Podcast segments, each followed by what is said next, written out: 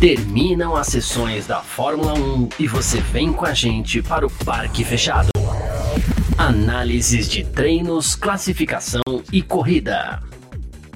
Parque Fechado F1 Mania. É isso, valeu demais pela sua presença, valeu você que está junto com a gente por aqui. Tá no ar mais uma edição do nosso Parque Fechado, porque aqui na F1 Mania assim funciona, né? Termina as sessões da Fórmula 1, você vem com a gente pro Parque Fechado para a gente contar tudo aquilo que aconteceu para você.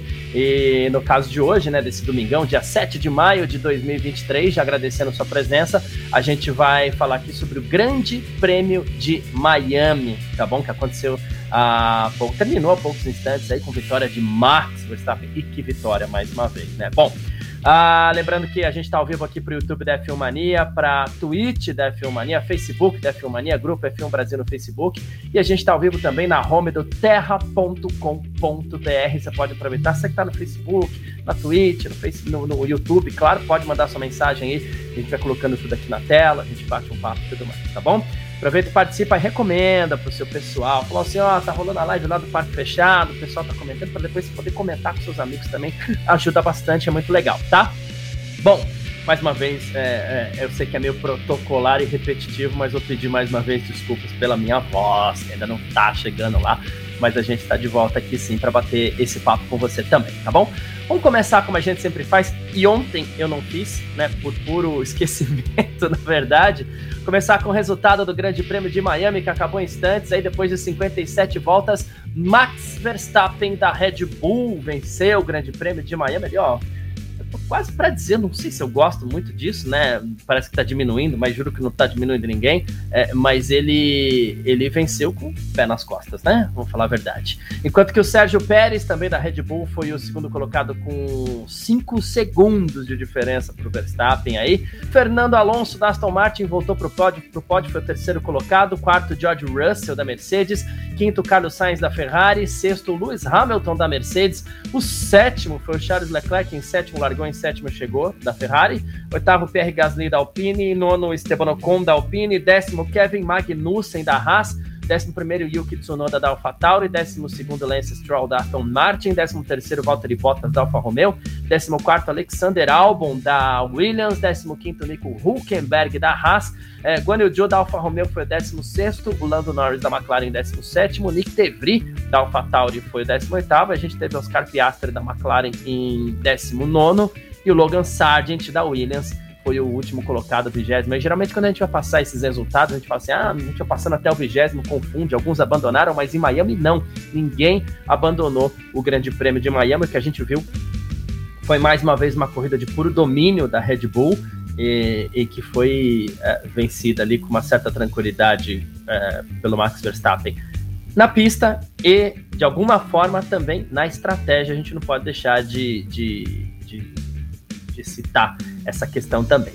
Mas vamos lá, né? Recebendo aqui também, como sempre, para dar muito mais brilho aqui também ao nosso parque fechado desse domingão. Ele, Gabriel Gavinelli. Fala, meu irmão, boa tarde, boa noite, já 6h37, horário de Brasília. Mesma coisa que eu falei ontem, mas é porque a gente esquece, a gente está habituado com a tarde aqui, né? E já é quase boa noite. Uh, grande Prêmio de Miami, Gavi. É, as pessoas esperavam bastante do Grande Prêmio de Miami por conta do, da posição de largada do Max Verstappen, que foi só o nono colocado no grid depois daquele acidente do Charles Leclerc. Não sei se entregou tanto assim. Claro que o Verstappen entregou uma corrida, mais uma vez, monstruosa, né? Inclusive pela gestão de pneus dele, o que ele fez com pneus duros e tal. Mas não foi aquela corrida agitada mais uma vez que a gente esperava, embora tenha sido melhor que a da semana do ano passado, da semana passada também, né? Mas enfim, o que dizer desse grande prêmio de Miami, Gabi? Boa tarde. Boa tarde, parceiro. Boa tarde todo mundo aí. Tá acompanhando a gente em todas as plataformas nesse domingão, já de tarde pra noite, né? Naquela, naquela hora do, da preguiça do domingo, né, Garcia? Geralmente seis e meia, aquela hora da preguiça. Acaba o futebol, acaba tudo e hoje acabou o Grande Prêmio de Miami. E assim, pela nossa sorte, né? Eu acho que até foi além das expectativas um pouco, né? A corrida do ano passado eu precisaria rever, mas eu não lembro que. Eu lembro que a gente saiu com um sentimento um pouco pior do que é, a corrida dessa semana. Claro, a gente teve ali o Q3 atrapalhado pelo Charles Leclerc, aliás, é, que desempenho é, zero do Leclerc, né? Ah, por que zero, Garcia? Porque ele, ele, assim, ele foi um dos poucos pilotos que não ganhou nem perdeu posição, né? Ele terminou zero, né? Ali a gente teve Verstappen ganhando oito, por exemplo, Hamilton ganhando sete posições durante a corrida, né? É, lá, lá atrás, até tô colando aqui, Gasly perdeu três, o Bottas, o Albon perdeu três, o Huckenberg também, o De Vries também, mas o Leclerc ficou zeradinho ali, nem perdeu nem, nem, nem ganhou posições nessa corrida que entregou, então, justamente porque lá no Q3 a gente teve uma bagunça ali, o Magnussen largando na, na P4, né, na P4 ali, é, logo perdeu posições na largada, mas mesmo assim foi, fez uma boa corrida e a Red Bull mostrando toda a força dela, todo esse domínio né, nesse começo de temporada aí, nesse começo já nem tão começo assim, mas é isso, Verstappen assumindo, é, assumindo não, mantendo a liderança, acabando lá com aquela possibilidade de, quem sabe, Pérez dependia só dele nesse final de semana. Né? Se o Pérez vencesse a corrida, saía como líder, mas não permitiu isso, né? Ali foi é, logo do, acho que no começo pro, pro meio da corrida já deu para ficar, ficou claro ali que o Verstappen ia partir com tudo para ganhar mesmo, né? O Pérez até tentou reagir em determinado momento, aumentou um pouco a não vantagem. Não entregou, né? Mas não entregou, né, Garcia? A gente chegou, chegou uma hora ali no, com, com o pneu duro, na volta mais ou menos é, 17, a, a, a, um pouco menos, na volta 15 aqui, colando aqui, a diferença estava de 3,7 segundos isso do primeiro colocado para o Verstappen, não me lembro que posição o Verstappen estava, mas aí o, o, Pérez aumentou um pouquinho, deu uma esperança, mas não, né? Lá no, no fim das contas, o Verstappen segurou muito tempo com pneu duro, acho que mérito total para ele por isso também. Inclusive, quando os pneus estavam acabados ali praticamente, ele ainda fez volta rápida, atrás de volta rápida. Então, sem dúvida nenhuma, né, o Verstappen, mesmo com um carro superior, a gente sabe que. É, a, a, gente até falou, a obrigação do Verstappen é terminar pelo menos em segundo, né? Ontem aqui no, no Parque Fechado. Então ele cumpre a obrigação dele, vai um pouco além e mostra o domínio né, e a vantagem e o piloto superior que ele é para mim, né, e, e com mais habituado com o carro também, vou, vou acreditar isso também, ele tá perante o Pérez, né? Então é mesmo assim, né? Aqu aquela dúvida do título é um azar dos azares para poder acontecer, né? Hoje ele coloca uma pedra nisso ali. Se não tiver problemas, dificilmente o, o, o Pérez né, tem essa chance aí. É, quando lembrando que em Baku teve um erro crucial da Red Bull. Né? Teve um erro crucial da Red Bull, sim, chamando o Verstappen para o box ali. É, quando o, o, o Pérez estava próximo dele, na hora do safety car, atrapalhou toda a vida do Verstappen, senão teria vencido lá também, Garcia. É, então, uma questão sobre isso, né, Gavi? O quão. De novo, eu, a, inver, vamos inverter o jogo de ontem, porque já que a gente levou a conversa para um lado ontem, a gente tem que trazer ela de volta. Acho que é quase uma obrigação nossa que trazer a conversa de volta. Ah, o Pérez foi ficando empolgado com o que vinha acontecendo nessas últimas semanas, né? Vitórias, a chance de sair de Baku hoje, de Baku, de Miami hoje como líder do mundial, né? Isso tudo, claro, vai empolgando o piloto, todo mundo falando. Ontem o Button, inclusive, chegou ao exagero de dizer que que que, como é que fala, é, que se o Pérez saísse como líder hoje, ele passava a ser o franco favorito ao Mundial e tudo mais. Né? É, alguns exageros que vão é, deixando o piloto falando, nossa, eu tô realmente bem na fita. Aí acontece hoje, Gavi, que a gente tem um Verstappen largando de nono colocado, e ele saiu de nono com pneus duros o Pérez saiu de primeiro com pneus médios, pista livre, cara para o vento, pneu melhor, pneu mais rápido, né? Obviamente, pneu médio mais rápido que pneu duro. E antes mesmo dos dois pararem nos boxes, o Verstappen passou todo mundo, ainda perdeu a posição para o Bottas na largada. A gente fez aquela listinha ontem dos pilotos que o, o, Verstappen tinha que passar, ele passou todos e ainda teve que passar o Bottas porque ele perdeu a posição para o Bottas na, na, na largada né? Passou todo mundo e chegou a 1.6 do Pérez. Né? E ali ele ficou. E aí, a gente teve uma situação onde o Pérez parou nos boxes, uh, o Pérez colocou pneu duro, então era pneu duro novo do Pérez contra pneu duro uh, usado do Verstappen. A teoria diz que um Pérez que sim está andando bem deveria ser mais rápido que o Verstappen. Né? O que a gente viu foi o contrário, a gente viu o Verstappen é, mais rápido que o Pérez em algumas voltas, nas outras muito próximo, mas a gente não viu em momento nenhum Pérez mais rápido que o Verstappen. O resultado disso foi que quando o Verstappen parou ali, já deixou, esticou essa, essa janela, parou no final da prova com o pneu médio e teve a mínima chance pro, pro Pérez. E aí também não, zero crítica ao Pérez nesse momento, porque a, a condição era muito diferente ali entre ambos. Mas Sim. como fica agora a, a, a imagem do, do Pérez, Gavi?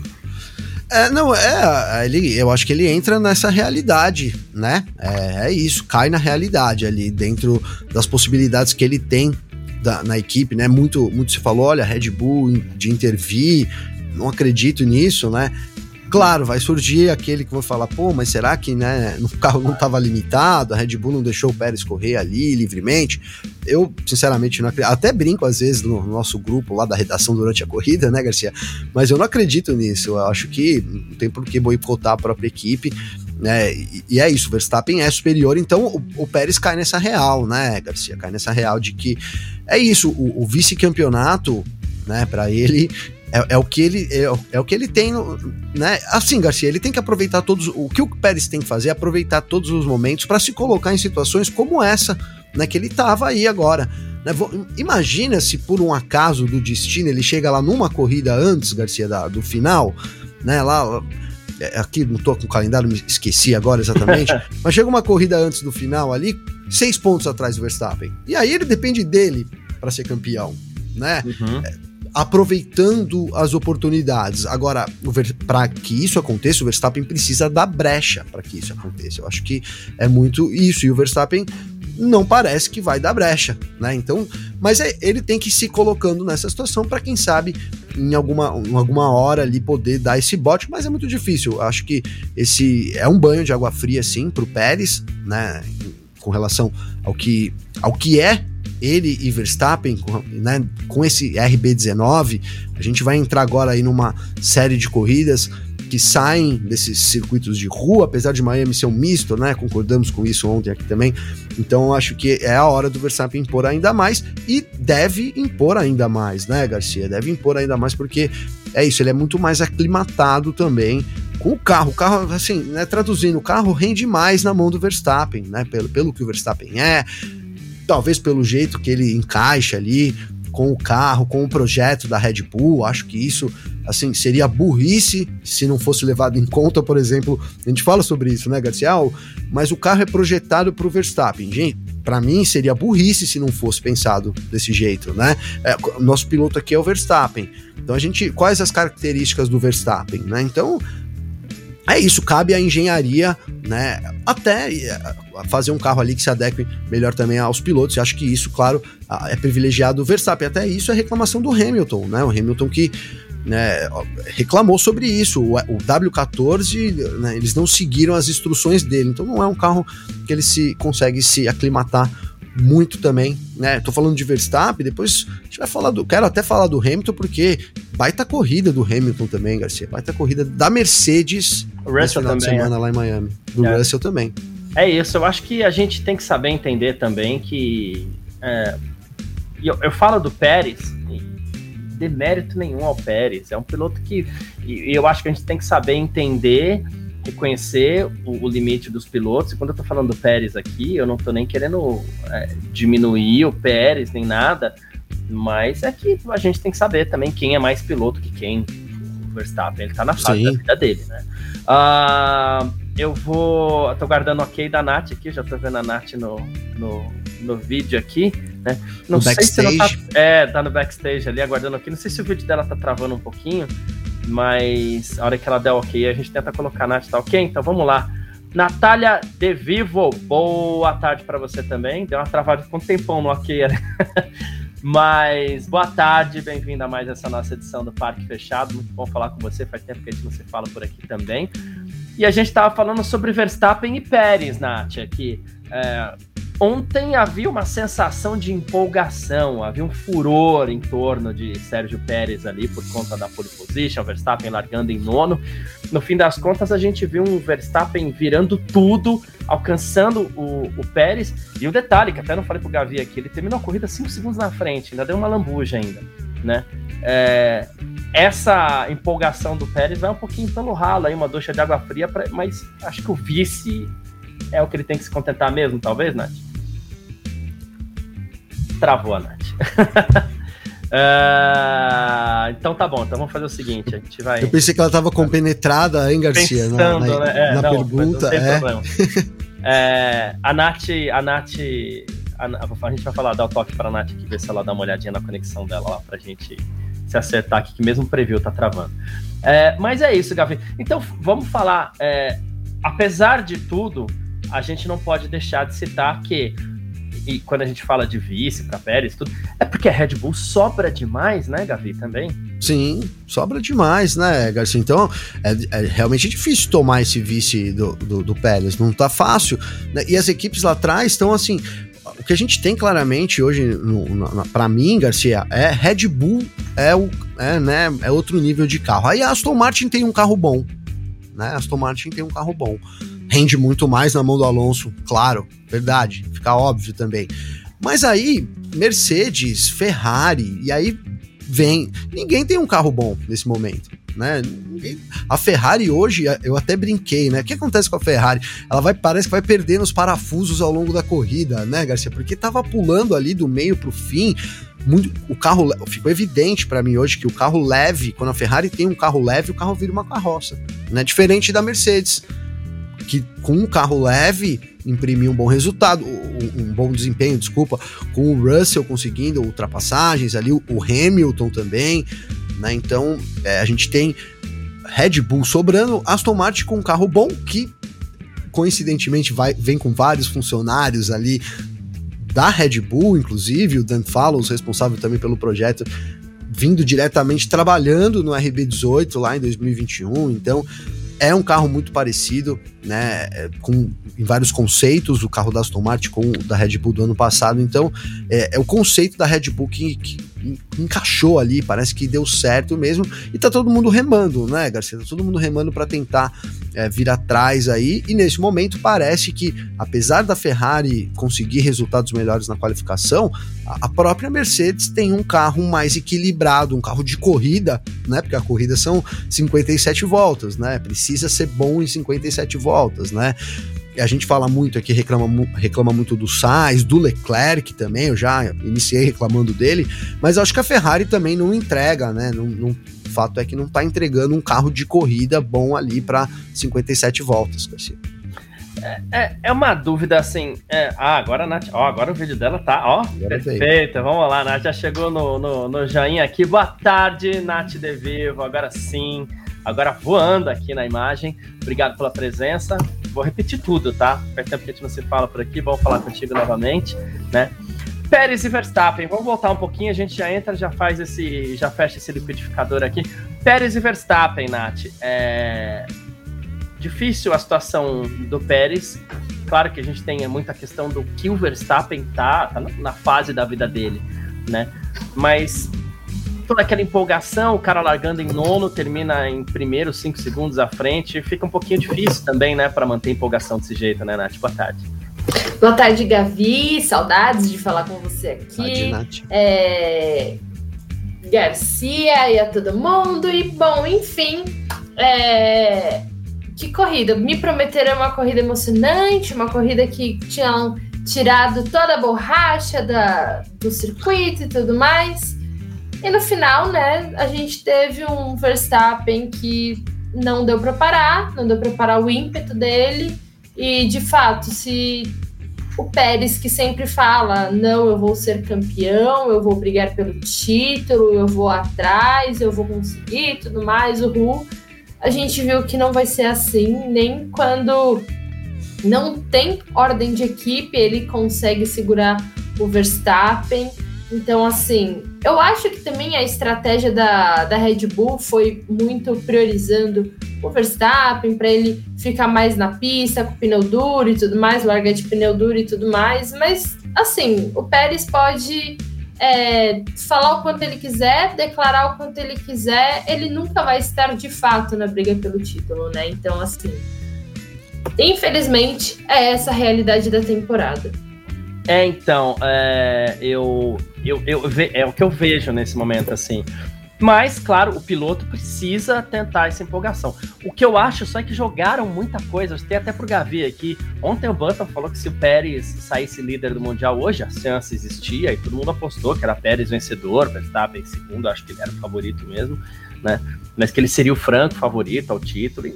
Tudo bem, o piloto precisa manter empolgação, mas não é assim, né? Infelizmente, a gente até queria. A gente até falou antes lá no, no nosso grupo lá da redação da F1 Mania, a gente estava conversando sobre isso. O que ia dar um azeite nesse campeonato, assim, para as próximas é, semanas, seria, sei lá, de repente um enrosco do Verstappen na, na largada, mas nem isso aconteceu também, né, Gabi? Porque a, a largada foi super limpa, né? Nossa, que, cara, que corrida limpa. Que é. corrida limpa, né? Você começou dizendo que a gente não. Todo mundo completou a corrida e a gente não teve nenhuma bandeira nem amarela na corrida, cara. Nem, nem com o Reginaldo gorando lá na, na transmissão, nem eu tentando aqui também. Olha, olha, gente, não tivemos nenhuma bandeira, quem sabe chama, né, Garcia ali, mas é realmente em termos de, de intercorrência foi uma corrida muito limpa, né? É, ninguém, cara, eu acho que assim, de verdade, vou usar um, e eu e ainda bem que o Bottas né, fez isso para mim poder usar de exemplo aqui. Porque eu, eu reclamei solitariamente lá no, no grupo do, da redação, né, Garcia? Olha, pô, mas ninguém defende, cara. Eu sei, tá? Todo mundo sabe que o carro da Red Bull é infinitamente melhor do que todo o restante do grid.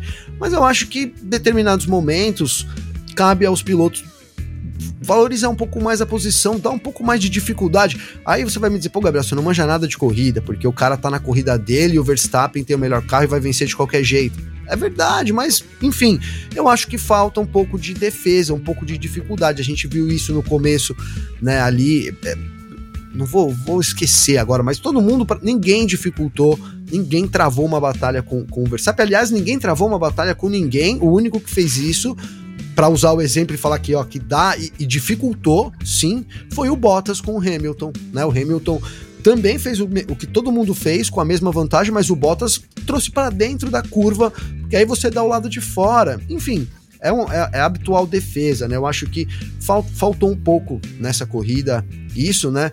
E principalmente ali com, com o Verstappen. Então, assim, entrega logo já o título pro, pro Verstappen, deixa ele passar, já bota ele largando em primeiro, porque ninguém vai dificultar o caminho para ele nesse momento. Eu sei que ele é um mega piloto, que ele tem um mega carro, e, mas eu acho que e ele ganharia talvez de qualquer jeito. Mas para mim falta um pouco dificultar as coisas ali. Acho que isso traria mais é, mais graça na corrida, né? Aliás, a gente até entrou nisso aqui falando, por exemplo, do DRS, né, cara? Eu reclamei bastante porque assim é tudo bem, ele, ele vem para compensar alguma coisa, mas hoje a gente tem um cenário, Garcia, aqui é, na ultrapassagem, a ultrapassagem perdeu a graça, né? Porque os pilotos já não defendem, porque não faz sentido defender mais rápido. Então vou deixar passar mesmo. E aí, bom, o cara liga o TRS de passagem, né? E quando o cara quer defender, também não consegue, né? Isso, acho que isso é um problema que a Fórmula 1 tem que vai deixando as corridas ali um pouco mais chato né, Garcia? A gente acaba não conseguindo ter grandes espetáculos se não tiver grandes acontecimentos na corrida, né, cara? Né? A gente viu, a corrida só foi média porque o Verstappen largou lá atrás e mais do que isso, muitos pilotos não conseguiram fazer, todos os pilotos praticamente não fizeram a volta no Q3 rápida, que teria invertido esse grid e, te, e teria dado também um, um, outro, um outro tom para a corrida né, se as posições tivessem, se os pilotos tivessem largado nas posições que deveriam ter, não fosse o acidente do Leclerc. Mas o, o Gavi é, e, e Nath também, assim, é porque, por exemplo, a gente vê, no caso da defesa de posição, a gente viu que o único que tentou um pouquinho levar um pouco mais pro, pro limite ali contra o, o Verstappen foi o, o Gasly.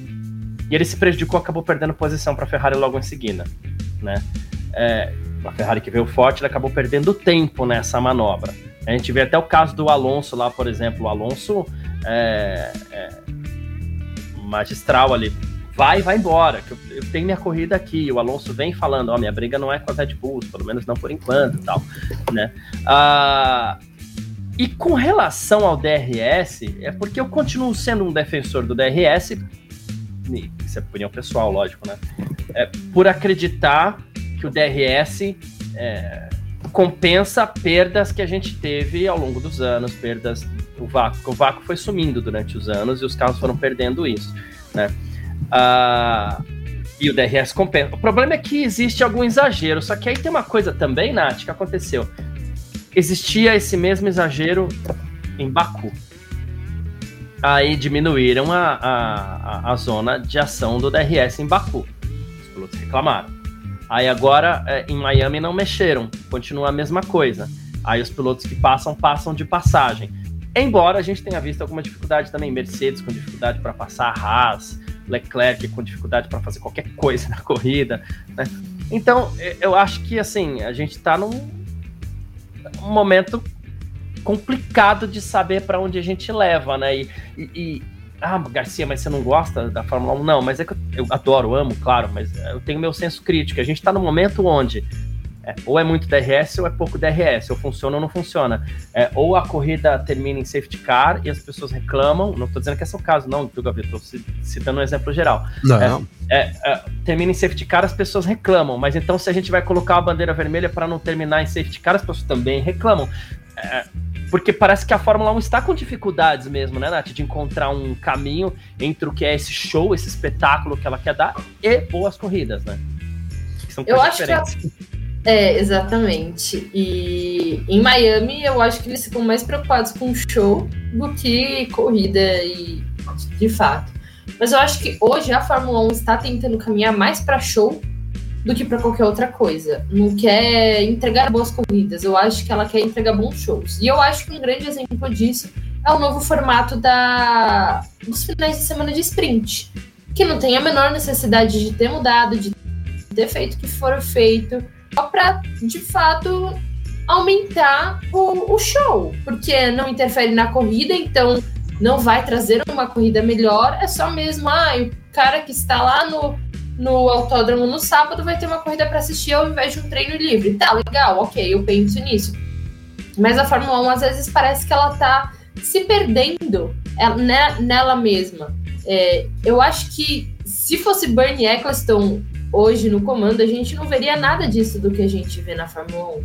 A gente pensava que ele tinha aquelas ideias doidas, ai, a chuva artificial, ai, porque o e não sei o que, e ele sempre querendo inovar e tudo mais, mas hoje a gente precisa ver que tiveram muitas também é, decisões polêmicas, por que não? E, é, e controversas. Quem lembra daquele daquela classificação que era nocaute, a cada tempo iam saindo pilotos e tudo mais. Então, assim, eu acho que a Fórmula 1 ela tá bastante perdida no que ela deve fazer, no que ela deve seguir. Os pilotos, eles tentam dar uma direção, né? Por exemplo, eles falaram que as zonas menores de DRS lá em Baku não funcionou, então era para manter isso em Miami, né? Manter as zonas normais. Foi feito isso, a gente teve um pouco mais de ultrapassagem, é verdade mas parece que a Fórmula 1 ela não sabe direito qual caminho ela quer seguir. E, e daí, para quem assiste, acaba ficando um pouco confuso, porque uma hora é uma coisa, outra hora é outra coisa. O que, que a gente tem que se basear, o que, que é o real, o que, que é o de fato, o que, que é o, a novidade. Então, eu acho que acaba é, criando essa confusão até mesmo na cabeça do fã, especialmente do fã que liga ali só para assistir a corrida no domingo, não é aquele cara que acompanha tudo, acompanha noticiário e tudo mais. É, e era até engraçado que o Eccleston ele gostava de falar, fazer mesmo, ele não fazia, né? Ah, a chuva lá, nunca nem cogitou seriamente, não, nunca nem comendou estudo, nem nada. Mas ele gostava de falar, ele gostava de fazer barulho. Estava na cabeça dele, né? É, é uma boa ideia. Ele saía falando, era ótimo.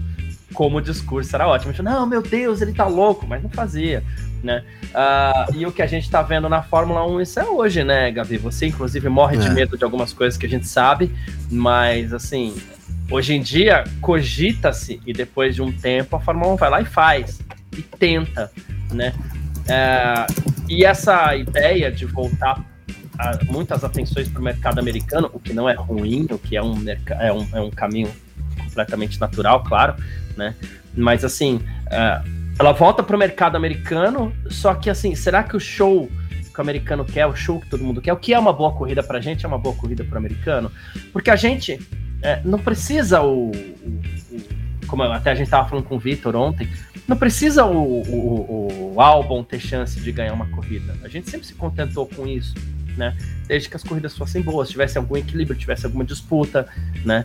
É, mas hoje em dia a gente está num outro extremo, né? É, esse ano, particularmente, é só a Red Bull, e me parece que 2021 foi um achado ali que deu um gás para a Fórmula 1, claro, por conta daquela história de Hamilton e Verstappen. Mas hoje parece que não tem show nem para americano, que gosta de uma coisa completamente diferente, e não tem a boa corrida que nós, filhotes de europeus, vamos dizer assim, é, queremos ver, né?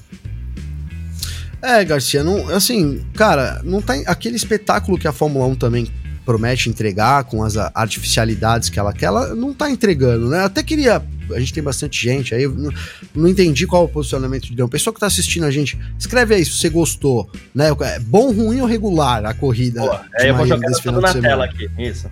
Vai jogando gostei, pra gente. Pra gente gostei ter... da corrida, não gostei. É, foi mais ou menos. Pode botar aí no comentário é. que a gente vai jogar tudo na tela aqui.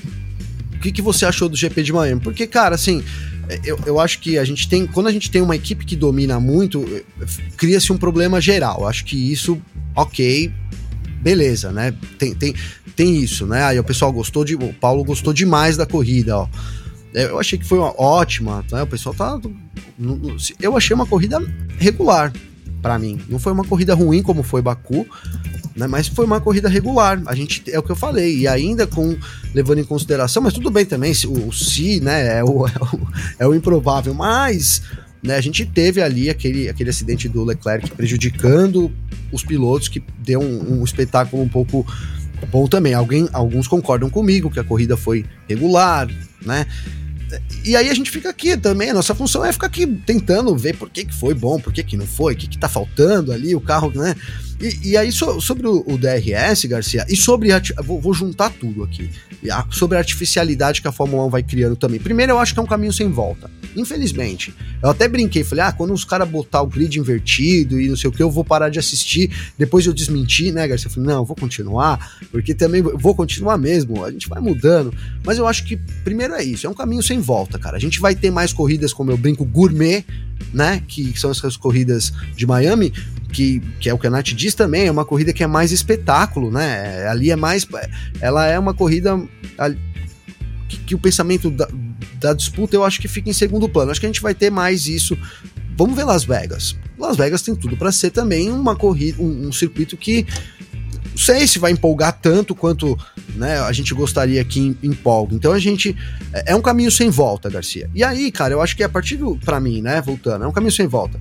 A partir do momento que é artificial, então a gente tem que tentar, para mim, criar algum tipo de chance, de imprevisibilidade. Eu até brinquei, cara, mas por que, que não bota o, push, o push to pass lá da Stock? Então, deixa o DRS, Garcia, que é que você tá falando aí, porque eu concordo que há uma perda muito grande e eu não tô falando para tirar o DRS. Hoje eu acho que se não tirasse, não teria corrida. Né? Os carros iam ficar ali um atrás do outro, não teria corrida, de fato. Mas aí, então, já que vai ser artificial, bota lá também. Cada um tem cinco botões de ultrapassagem. Ah, o Pérez, na hora que o Verstappen vai tentar defender, ele aperta o botão, né? Sei lá, eu acho que do jeito que tá no, no, no na, questão, na questão ultrapassagem, é, eu, eu não consigo achar ótimo, cara, porque eu não vejo nenhuma ultrapassagem de fato rolando ali. Né? A corrida teve várias ultrapassagens, a gente pegar em número, teve várias ultrapassagens, mas que ultrapassagem a gente teve? Né, de fato.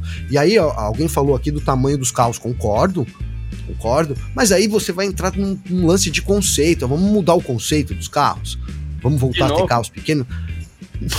Exato, bota o push to pass, Garcia, bota o botão de ultrapassagem.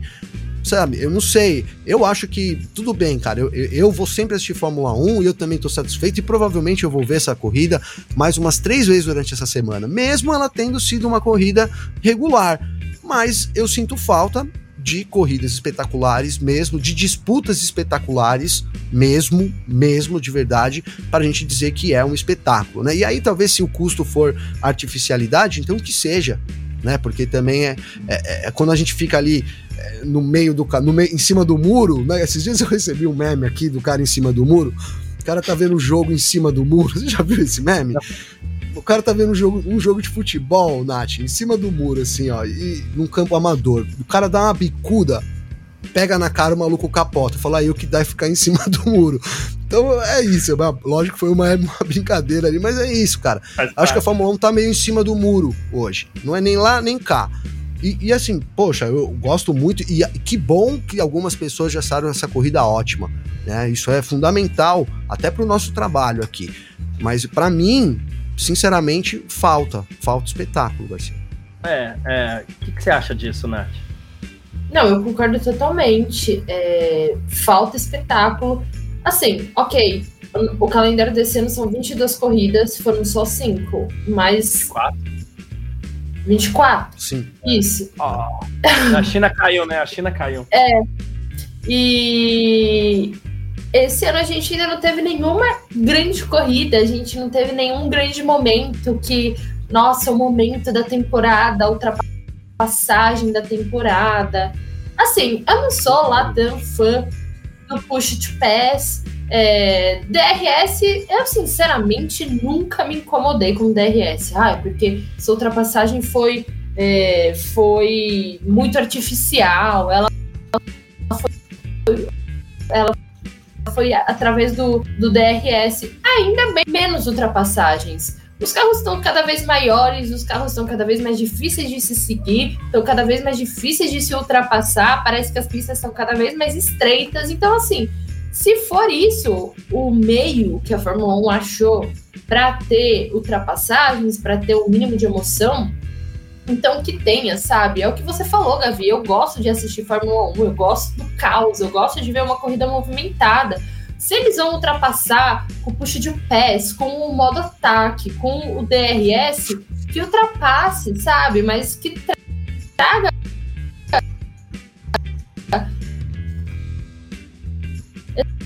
se essa movimentação para a corrida que traga isso, pressionados. Cara, ver um calendário de 24 corridas que 20 vai ser vencida pelo Verstappen e 4 pelo Pérez. Que graça tem? Por que, que eu vou querer assim? Então, assim, pessoas que são do meu convívio, que gostam de Fórmula 1, mas que não são essas pessoas que assistem. Ah, e aí, como que foi a corrida? Ah, foi Verstappen. Pô, esse ano tá chatão mesmo, hein? E, cara, assim, eu, eu, não, eu não acho que seja chatão, né? Porque sempre tem as histórias paralelas. O Fernando Alonso está de volta ao pódio, são quatro pódios em cinco corridas, a gente nem sabe a última vez que ele fez isso, sabe? Então, assim, existem as histórias paralelas que são legais de serem contadas. Mas se a Fórmula 1 tem aí esses meios artificiais ou não para gerar boas corridas, então que faça isso, que é pra, também para ajudar a fidelizar e atrair mais fãs. Sim, é isso. Ontem até o Vitor entrou aqui, né, no, no nosso chat, é, e ele falou, inclusive ele tá dando uma informação que se ele liberar, eu, eu, eu ponho no ar aqui né? Mas ver, deixa eu ler. É, porque o Vitor, o Vitor está lá em Miami cobrindo o GP em loco. Inclusive, acesse lá. Essa é boa, hein? Essa é boa. Acesse lá filmania.net para você é, acompanhar também é, tudo aquilo que, que o Vitor está trazendo pra gente, né? Ah, tá, então pode, né? Que ele tá falando que inclusive o GP de Miami pode virar noturno no futuro, né? É, pode se tornar. Só não sei se é noite de domingo ou se vai ser noite de sábado, igual é, Las Vegas. Precisaria ver isso direitinho, mas tá sendo especulado que o GP de Miami vira noturno. E aí a gente entra exatamente nessa questão. É o show pro fã, a experiência pro fã. Inclusive, daqui a pouco o próprio Victor, a gente vai colocar um vídeo dele no ar aqui falando sobre as diferenças. Ele não pode entrar ao vivo, ele não pode entrar ao vivo porque ele está dentro do complexo lá e é proibido fazer imagens lá de dentro, né? Para quem é, é, credenciado, né? Só é, detentores dos direitos é, televisivos pode. Mas é mais um passo da Fórmula 1 em direção ao show que a gente não vê na corrida. Mas também a gente tem um fato aqui. e, e, e aqui é, não é um, é um exercício de análise um pouquinho diferente que eu queria fazer. Alguém. Alguém. Ah, aqui, achei. O Thiago Emanuel, Julião. Né? Ele falou assim: Boa. X da questão da Fórmula 1 atual é só um. Adrian Newey. Né? Ele falou: os demais engenheiros têm que descobrir onde está o segredo para se fazer bons carros. Fora isso, a, a, Red Bull vai deitar e rolar. É, Adrian Newey é, fez um grande carro. Aí a gente tenta excluir a corrida de Pérez e Verstappen. Né? Uh, excluindo a corrida de Pérez e Verstappen, foi boa a corrida, Gavi? Foi. Eu pensei isso, cara. Você acredita? Legal esse Thiago do esse comentário do Thiago aí. Eu pensei isso durante a corrida. Falei, cara, ó, o Alonso tava ali 5 segundos do, do quarto colocado, que era o, o Russell, né? Tava um pouquinho à frente ali ainda, talvez sobrasse um pouco, porque, aliás, né, é, é, é aquela cópia, entre aspas, né? Aston Martin, né? Eu comecei o programa de hoje falando aqui isso, que eu acho que a gente tem um cenário que é Red Bull muito bem, e aí Aston Martin tem um carro bom, o resto não tem um carro bom. A Mercedes, a Mercedes hoje é a terceira força, e, e não dá para dizer que a Mercedes tem um carro bom, né? Pelo menos não bom no hum. ponto da, da, da Red Bull. Pode falar, Garcia. Mercedes é a terceira força ou a Ferrari tá batendo cabeça com os pilotos? Porque eu tenho a impressão que a terceira não, eu... força é a Ferrari. Eu não tenho. Hoje eu, fiquei, eu saí com. Não tenho dessa impressão. Eu acho que, é, que a, a Ferrari é uma carroça do meio pro fim da corrida. e aí. E aí tá. Porque muda muito. Muda muito. O carro pesado, ele tem um desempenho. Né, o carro com certo peso, o carro quando ele tá leve, ele muda. Para mim, o carro da Ferrari quando ele vai ficando leve, ele aumenta o consumo dos pneus e perde um pouco de eficiência aerodinâmica também. E ele começa a pular, cara. Porque ele, o, o, Leclerc, o Leclerc reclamou, a gente já tinha comentado isso, mas ficou evidente que o carro da Ferrari, é só olhar nas onboards, ele pulava muito menos no começo da corrida, dava uns saltinhos, mas no final tava absurdo, né? Ou, é, é, né, ou, ou os pilotos vão ficando mais molenga, né, Garcia? Já que a draga é os pilotos, e aí vão, vão ficando mole dentro do carro também, né? Não sei. O fato é que é, eu, eu acho nesse momento sim que a, por isso que é, né? Apesar de não ter um carro bom, a Mercedes é a terceira força, né? É a terceira força. Com todos esses problemas aí, com, com todas essas essas reclamações, a, né, a Ferrari está devendo muito, sim. Acho que de, em volta rápida, a Ferrari tem um carro bom ali, mas ele não rende do meio para o fim da corrida, Garcia. Não acho e acho sim que os pilotos também não estão entregando, cara. Comecei falando que o Leclerc foi zero, né? Porque não ganhou nem perdeu nada, ficou ali empatou. O Sainz fez uma corrida melhor do que ele fez, um final de semana, né, melhor do que ele teve aí, talvez o melhor final de semana da temporada foi regularzinho, aproveitou a oportunidade, né? Eu vou colar aqui, terminou em quinto, também não dá para muito mais do que isso é, da, da, da própria da própria Ferrari, né, Garcia? E acho, acho até que o Hamilton teria passado ele não tivesse largado tão lá atrás, teve que remar todo ali, né? Todo... Aliás, o Hamilton eu anotei aqui para não perder. De novo, ele travou uma daquelas disputas intermináveis, Garcia. Foram 16 voltas para passar o álbum, cara. O álbum. e depois ele ficou se estapeando com o Huckenberg também, né? Depois ficou se estapeando é. com o Huckenberg. Mesmo assim, cara, foi um dos que mais ganhou posições, sete posições na corrida. Depois do Verstappen, foi ali quem mais ganhou posição também. Nath, vamos implodir os carros do Pérez e do Verstappen aí. Foi boa a corrida, tirando a Red Bull? Foi boa, foi boa, porque. Ah, tiveram algumas brigas que não valiam, né? Mais para fora da, fora da zona de pontos e tudo mais.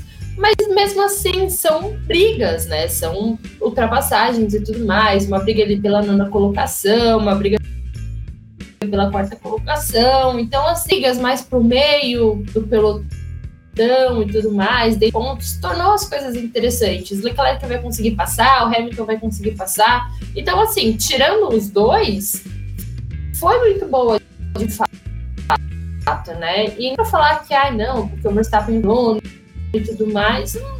Cara, os, os pilotos praticamente abrem pro Verstappen, né? Então, para falar que ele trouxe um pouquinho de ação. Então, assim, Tirando o carro da Red Bull, os dois carros, foi sim uma corrida bastante, bastante legal. É, tá bom, vai. Talvez eu esteja exagerando bastante. Não foi. uma corrida assim, movimentadinha, melhor do que o Azerbaijão, menos. Então, assim, foi, foi, foi uma corrida ok, ok. É porque é, teve algumas coisas que a gente gosta, né? Por exemplo, a gente até brincou é, no começo da corrida, aqui, no começo do parque fechado aqui com Leclerc, né, e tudo mais. Mas é o tipo de coisa, de novo, fingindo que as Red Bulls não existam, não existissem. É, pô, aquela disputa do Leclerc com o Magnussen é algo que no final da corrida a gente vai falar, caramba, teve uma disputa legal ali. É que, né, pesa muito contra o Leclerc ser o Magnussen e estar o Leclerc de Ferrari, é, mas é algo que a gente gosta. Porém, ao mesmo tempo, a gente viu diferença de posição ali, Gasly, Sainz, Alonso, que teve, que parou no box, perdeu, ele até ficou um pouquinho distante do Sainz, mas ele parou no box, perdeu posição para o Sainz, passou na pista, né? Excluindo-se as Red Bulls, a gente teria um Alonso fazendo uma ultrapassagem que lhe daria a vitória, né? É, que seria uma eventual ultrapassagem sobre Carlos Sainz. Então, por este lado, talvez a corrida tenha entregado. E, de novo, como o Gavi falou no começo da, da, da, parque fechado aqui, muito mais do que no passado, porque no passado foi insuportável, né, a corrida. Difícil. Foi insuportável. Boa, Garcia. Boa, você teve coragem de falar. Às vezes a gente começa a falar que é insuportável, mas é. foi muito de dormir, cara. De dormir ainda. Eu lembro que eu tinha almoçado, comi pra caramba. Nossa, cheguei aqui quatro horas. Meu Deus do céu, eu vou dormir, cara, nessa corrida. Hoje não dava para dormir. Quem falar isso, até porque tava tava com sono atrasado, né? A corrida teve suas movimentações sim. E é isso, esse exercício que você fez é bem legal, Garcia. A gente teria. E aí excluímos a Red Bull, tá? Excluímos. Uh, teria o, tempo todo ali, olha que momento que o Alonso vai se aproximar do Sainz para tentar ultrapassagem. Teria sido uma corrida conquistada por uma ultrapassagem. Né? Então, e aí o mérito também pro Adrian Newey, né, cara? A gente tem que. E a Fórmula 1 é, né? Isso eu gosto de reforçar. Quando a gente chega nesse ponto que é para reforçar isso, eu gosto, porque tem a gente tem os fãs mais antigos da Fórmula 1 e tem muitos novos fãs da Fórmula 1 que talvez ainda não tiveram curiosidade ou não querem mesmo, não estão nem aí também pro que era a Fórmula 1 é, lá no passado, né, Garcia? E a Fórmula 1 sempre se tratou disso. Difícil a gente pegar uma temporada, né, que, que tem ali é, du duas, três equipes com chances reais. Tô falando que não tem, mas é difícil, né? De todos os anos da Fórmula 1, poucos anos foram assim. E, e quando a gente viveu 2021, né? Que para mim foi das, das, das, dos últimos 20 anos, certamente para mim é melhor. Né? Eu acho que teve, teve temporadas boas também, como 2000, 2021, mas a gente falava: olha, estamos vivendo uma baita temporada, vamos aproveitar, vamos curtir porque no ano que vem as regras mudam. E olha, para mudar e, e, e, se manter o que tá acontecendo, lembra que a gente falava disso aqui? A, a Nath, todo mundo fala, falava disso aqui no Parque Fechado e também no podcast, porque de fato, se mantesse já seria muito bom. Né? Então é isso. Saiu numa vantagem muito grande e aí entra nessa, nessa era da, nessa era, era Red Bull. A gente viu a era Mercedes. Demorou oito anos, sei lá quantos anos, para Red Bull conseguir né? Porque aí que acontece? A equipe vai, vai, vai, vai evoluindo lá da frente, mas evolui menos do que quem tem um gap maior para evoluir, né, Garcia?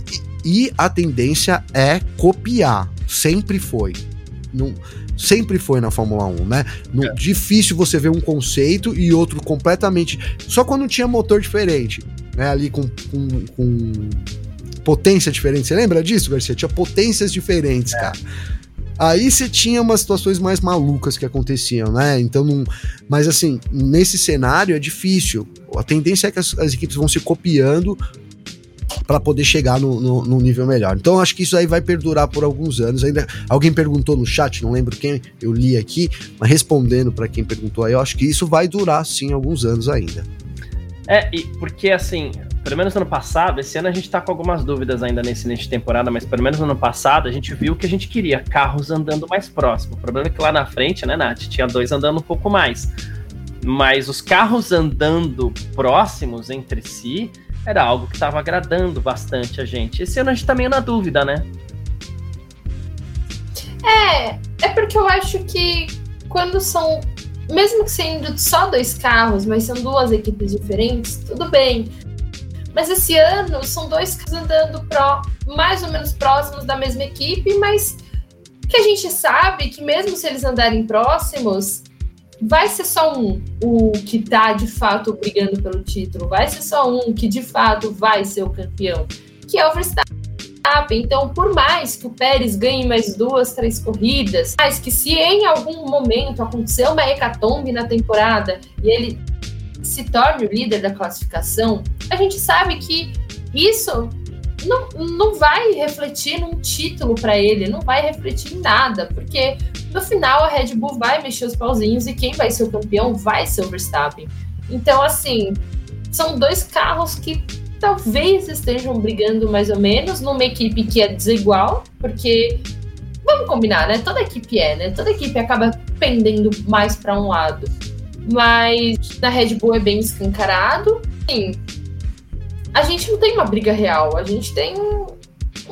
o, que, o que vai ser legal vai ser, sei lá, ver se o, se o Alonso consegue vencer uma corrida, se a Ferrari consegue se recuperar, se a Mercedes consegue bem conseguir uma vitória. Então, assim, vão ser essas as histórias que a gente tem que buscar na temporada. Porque a briga pelo título, de fato, para mim, não existe briga. É, é isso. E a gente tem que e, acho que até por isso que a gente bate aqui para falar da Mercedes, porque você falou de uma lógica antiga na Fórmula 1, né, Gavi? A Red Bull saiu na frente nesse, nesse, nessa nova era de carros. O que, que Aston Martin fez? Falou, ah, vamos na linha da Red Bull. Não tá andando junto com a Red Bull, não, não tá, mas talvez ano que vem encaixe, encontre. Vamos na linha da Red Bull. Vamos achar, vamos fazer o que eles fizeram. E aí, por isso que Parentes, Garcia, quando eles viram que ninguém fez isso, acho que eles fizeram uma festa interna lá. Então, gente, cara. É festa, cara. É. Ninguém ninguém fez o que a gente fez aqui. Vamos ser pelo menos a segunda é equipe. É isso. Desculpa, velho. Não, mas era isso que eu ia falar. Era exatamente isso que eu ia falar. Que aí que a gente bate na mesa aqui para criticar, porque, assim, a gente antes é, desse novo regulamento, porque se dizia, ah, os carros serão um pouquinho mais padronizados. A gente falou, nossa, os carros vão ser todos iguais. Meu Deus, isso é aquela coisa.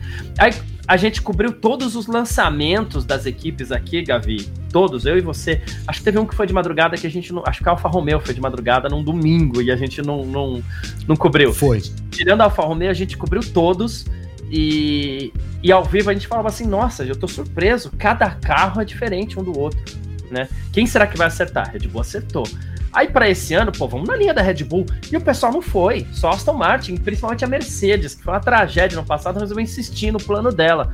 Né? É, a, e a Ferrari Aí, também manteve a piscininha lá, manteve, né, Garcia? Manteve, inclusive teve gente copiando piscininha da Ferrari. É, então, assim, é, o que me.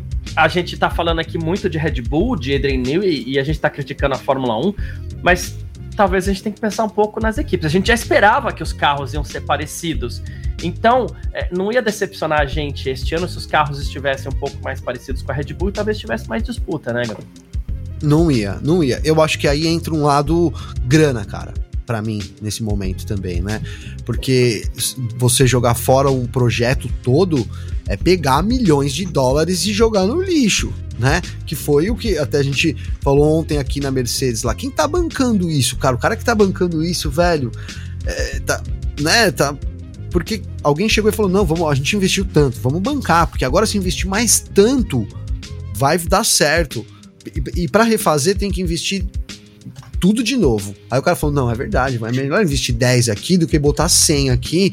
Aí bota 10, aí bota mais 10. Já botou 80, Garcia, né? E, e, e tá nessa draga. Tivesse botado 100, mas eu acho que é uma, é uma, são decisões difíceis de, difíceis de tomar. A gente tem, né, um, assim, a Ferrari parece que nesse ano, pelo menos, também vai insistir nesse conceito do carro. Trouxe né, atualizações para esse final de semana, nada relevante, assim, visualmente sim, mas você tem que ficar olhando bem ali para ver que, que, são pequenas coisas, não é nada tão grande assim. Quem promete uma atualização pelo menos o que eu entendi de tudo é isso. Agora, né, a gente não, não nessa semana, na outra temos de novo corrida, né? Final de semana que vem é Dia das Mães, né? No outro final de semana tem Emília Romanhas.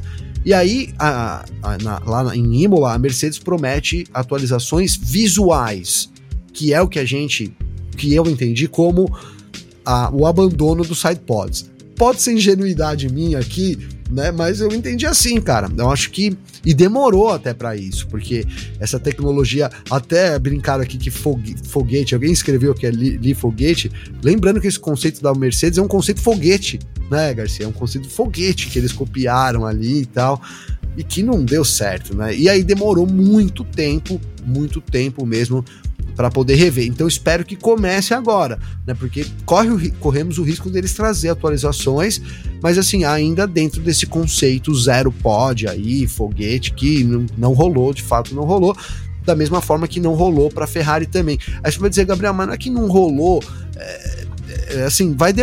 às, às, vezes, cara, o tempo que a Ferrari vai demorar para desenvolver um carro, os detalhes para chegar numa Red Bull é, é, muito tempo, né? Então vale a pena você investir num conceito parecido para você obter essa vantagem, né, cara? Eu acho que é até por isso todas as equipes historicamente na Fórmula 1, os, as grandes peças de carro, os grandes designs as outras equipes replicavam em escalas, cada um do, da sua forma, mas a gente sempre via isso acontecendo, Garcia. Principalmente dos anos 90 para frente, né? Acho que para trás, nos anos 80 já começou, mas dos anos 90 para frente, é, essa isso foi recorrente na Fórmula 1, né? Alguém cria alguma coisa, todo mundo vai atrás ali para tentar aprimorar, enquanto o cara que criou continua aprimorando também, por isso está sempre na vantagem. Boa. É, é, e é isso, né, Nath? Porque o ano, o ano passado a Aston Martin foi uma draga. Foi até melhorando durante o ano, mas foi uma draga, né? Você sofreu muito com o seu Sebastian Vettel e seguir o conceito parecido com o da Red Bull, claro que a Aston Martin investiu muito em pessoal também, mas seguir o conceito da, da Red Bull levou ela lá para frente. Só que legal, de repente você pega ali, ó, Aston Martin, Williams e Alfa Romeo seguindo esse conceito já tem uma reviravolta no grid espantosa, hein? Né? Mesmo sabendo que Ferrari e Mercedes têm mais estrutura. Porque parece uma coisa simples, porque é algo que a gente sempre viu na Fórmula 1 e as equipes não fizeram, né? É o famoso mexer em time que está vencendo, né? Não se mexe em time que está vencendo. Então, assim, se a Red Bull não mexe em nada e está vencendo, por que, que não tentar se basear nela, né? O Toto Wolff, não sei, às vezes dá vontade de chegar e perguntar para ele: e aí, insistir no erro é, é, humano ou é burrice? Porque, sinceramente, né, cara, vamos combinar. No ano passado já sofreram. O Hamilton passou o ano inteiro falando mal do carro. O que eles fazem esse ano? Vamos levar o mesmo carro. Então, assim, eu acho que a Aston Martin, a Aston Martin, né, é, não dá para negar que ela é, ela assim, tirou o, o, o coelho da cartola, tá, tá andando muito bem. É, eu acho que é a única equipe com motor Mercedes que tá andando bem esse ano. É, então, assim, a gente não pode negar que ela tá com o melhor dos dois mundos, né? Um motor potente, um motor bom, com um design que tem mostrado que tem dado certo. Então, eu acho que. Imagina se a Williams decide fazer isso também assim, né? A gente, infelizmente, não tem como, como botar fé na Williams, mas imagina se eles conseguissem, né? Ia ser muito legal ver, ver eles brigando lá na ponta. Mas eu acho que a Aston Martin acertou muito e a Mercedes está, assim, sendo muito teimosa. Eu não sei o que, que, eles querem, se eles querem provar que não, o projeto deles pode ser vencedor, que não, o conceito deles de zero pode pode ser algo inovador, que eles só eles conseguiram e, e que pode vencer corridas, porque assim, cara, tá completamente errado. Então, eu acho que às vezes é pena você pegar o seu projeto, amassar, jogar no lixo e começar do zero, porque, cara, vamos combinar, né? A Mercedes sabe como vence, mas também tem que saber quando dá o braço a torcer. Tipo, tá aqui, ó, ótimo projeto, meus parabéns, vai ficar lindo aqui, ó, na lixeira. Ó, oh, ficou uma bosta, né? Parabéns. Ficou ótimo, nota Tem zero. Essa expressão que os caras falam, ficou é, tá ótimo, nota zero. Parabéns. E é isso, eu concordo com a Nath, rapidinho, Garcia, eu concordo claro. com a Nath, cara. Eu acho, e eu acho que aí é até a hora de cabeças rolarem mesmo, cara, sabe? Né, tem que, às vezes você tem que apontar o responsável, né? Ah, o responsável é X, foi X, o projeto é do Garcia. Garcia, culpado, o culpado é o Garcia. Então ele vai assumir a responsabilidade, vamos trocar o Garcia e aí né? Vamos caminhar. O Thiago falou agora aqui sobre o Adrian Newey, né?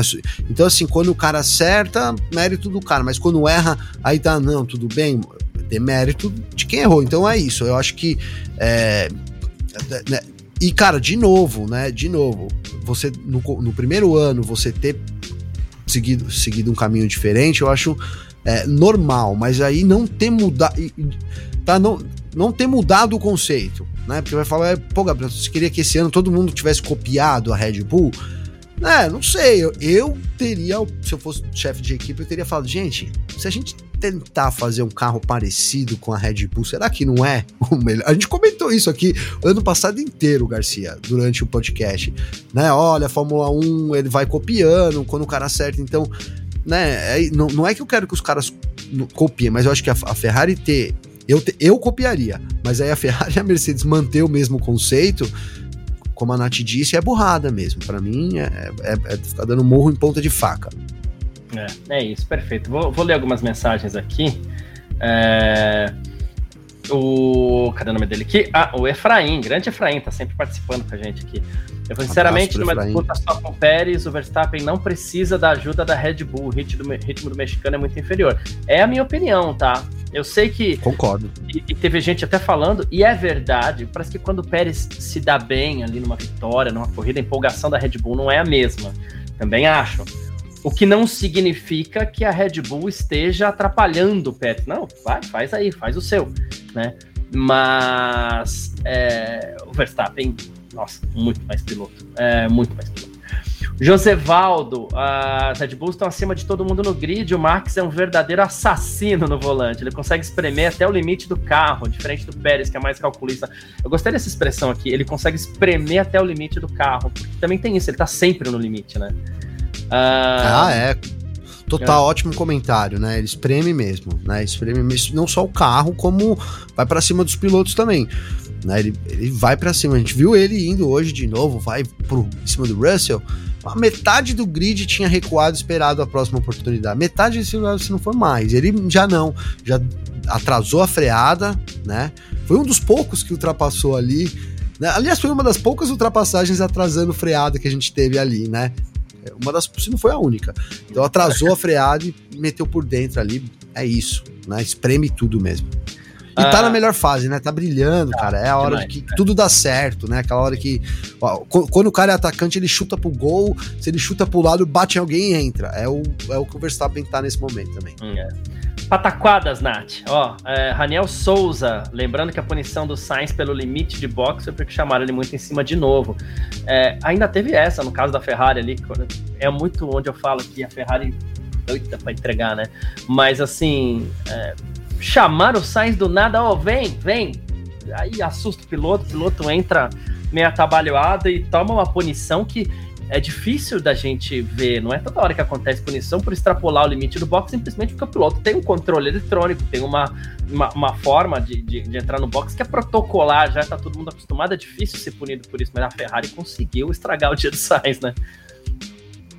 Não, até quando a transmissão mostrou ele fritando pneu, eu achei que ele tinha cometido algum erro entrando no box. Mas não, é porque ele tava desacelerando muito bruscamente, porque a Ferrari falou: entra, vem, vem, vem, vem. E foi aquele, aquele fuzuê, né? Então, assim, a Ferrari parece que todo final de semana ela pensa. Vamos, eu acho que ela, ela coloca o nome dos dois pilotos dentro de um potinho e sorteia de quem que ela vai estragar o final de semana. Esse final de semana foi o do Sainz, daí eles eles nem precisam pensar muito, né? Porque qualquer coisa que eles fazem parece que dá assim tremendamente errado. Ah. Voltando, é vai voltar. Incrível como que a Ferrari e Cara, não, não é que a gente tá falando, sei lá, de um mais tradicional do grid. A equipe que ganha dinheiro simplesmente por existir, por ser a Ferrari. Então, assim, o que eles podem ter erros tão primários, tão bobos assim, sabe? E, e mesmo assim continuam insistindo nesses erros, porque, ok, eles estão tentando começar a fazer uma reformulação interna, mas mesmo assim eles precisam fazer mais reformulação, eles precisam pegar mais duro nisso. Então a Ferrari, ela todo final de semana. Cara, é, parece até chato, parece que a gente até persegue a Ferrari, persegue o Leclerc, persegue Sainz, porque todo final de semana, toda etapa, a gente tem alguma coisa para falar deles, a gente tem alguma coisa para criticar, a gente tem alguma coisa para bater. E não é que a gente persegue, não, nada disso. É porque eles realmente, toda etapa, tem alguma coisa que deixa a desejar ou que eles fazem errado, ou que acontece com eles. Às vezes, ok, são coisas que acabam escapando do, do deles, mas, cara, vamos combinar, uma Ferrari é, é uma equipe tradicionais do grid. Boa. É, mais um aqui, inclusive, falando da Ferrari. José Geovaldo Francisco Manuel, dizendo a Ferrari prometeu muito no ano passado, mas depois ficou pelo caminho. Hoje a segunda força em construtores é Aston Martin, depois vem a Mercedes. Ainda tem essa. A Ferrari começou melhor, parece, que a Red Bull no ano passado né? embora o problema da Red Bull pareça ser mais de confiabilidade do que de projeto, né? É, Mas, eles tinham um problema é. de confiabilidade. Era é. exatamente isso. É. Depois que eles acertaram ali aquele probleminha, cara. Hum, esquece. E lembra que a gente falava rapidinho, Garcia? Claro. Que é legal a gente trazer isso também, né? Quando a Red Bull, ela tinha dois problemas, de confiabilidade e de excesso de peso. Né? Sim. E aí, sim. Aí começou a botar cola em vez de tirar os parafusos, botar fita, cola, para tentar diminuir o peso. E aí e, e ela tinha uma, já e aí começou a ter essa vantagem com peso extra. Quando corrigiu a confiabilidade, ela já estava quase ali. E aí, de fato, então aconteceu o que todo mundo achava, né? Quando ela corrigisse o problema de peso, né? Alguns eram meio céticos, olha, meio impossível, é um projeto de, de, de conceito, é fundamental para voltar. Não, então foi diminuindo e aí, né, entregou esse carro aí impressionante. E aí eu acho que, igual, sobre, a gente tem essa visão clara é, aqui do, que o eu não, eu não tô enxergando, cara. É o Geovaldo aqui, porque eu sou cego, eu tô sem óculos. É o Geovaldo comentou, Garcia. Eu acho que gente, neste momento, né, a Mercedes é a terceira força, né? Pode. Agora, Red Bull e Aston Martin é o ano, né? Difícil a gente ver alguém superando eles nesse sentido. A não ser que a, que a atualização da Mercedes aí, que falta basicamente ela, para a gente ter uma ideia, né? Entregue muito, muito, muito, muito, coisa que duvido. Né? Então, é isso. Duas coisas. Primeira, duas, não, algumas mensagens ainda. As mensagens estão ficando legais, sempre foram, né? Mas estão esquentando. Primeiro, um comentário do Renan Souza pontual muito bom. Ele falou: a Aston Martin começou a melhorar já no meio da temporada do ano passado, quando ela já começou a copiar algumas coisas da Red Bull, e é verdade. Ela foi a primeira a captar, então já teve esse momento, de esse, esse movimento é, de exemplo para as outras equipes que copiar a Red Bull poderia dar certo, né? Quem não fez, não fez porque não quis. E aqui, Nath, boa noite. E aqui eu queria comentário duplo mesmo. Leclerc é o, o Fergueri tá dizendo. Leclerc é o novo Norris, perdendo o brilho que tinha no começo da carreira. Pérez, por incrível que pareça, sente menos a pressão é, do Max do que o Leclerc. E eu queria focar nesse Leclerc que é o novo Norris, porque os dois estão perdendo brilho. Impressionante, né?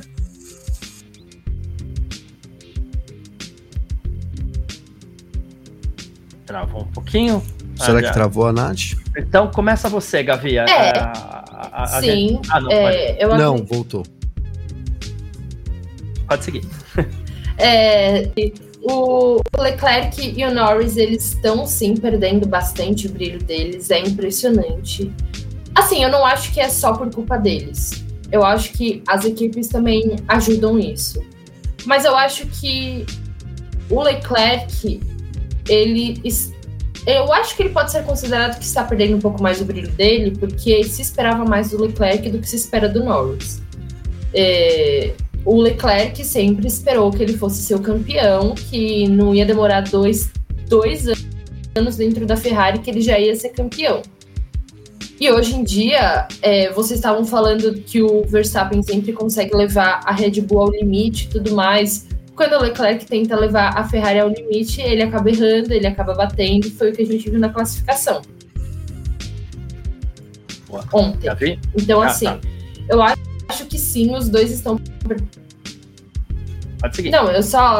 Eu acho que sim, os dois estão. O, o brilho, o do Leclerc seja um pouco pior, porque ele era muito promessa do que o Norris. É, a, a concordo, Leclerc... concordo com a Nath. Desculpa aí, vai, segue aí. Não, Garcia. não, era, eu ia passar para você mesmo, porque o Leclerc chegou chegando na Ferrari, né? É, teve aquele. Primeiro, já foi abençoado pela Ferrari, ele fez uma boa temporada na própria Alfa Romeo, na temporada de estreia. E ele chegou lá peitando o Vettel e pronto, né? Vou peitar e acabou, e teve aval da equipe, né? E agora é, é, as corridas dele são muito apagadas já desde o ano passado. Oh. Né? Eu, eu, dei risada que eu pensei em alguma uma coisa aqui, e, e, o Garcia fica fazendo essas perguntas pra Nath, né? ele quer que os, que os caras venham pra, pra cima da gente mesmo, viu? Porque os caras já me, me odeiam aqui quando eu começo a falar de Leclerc.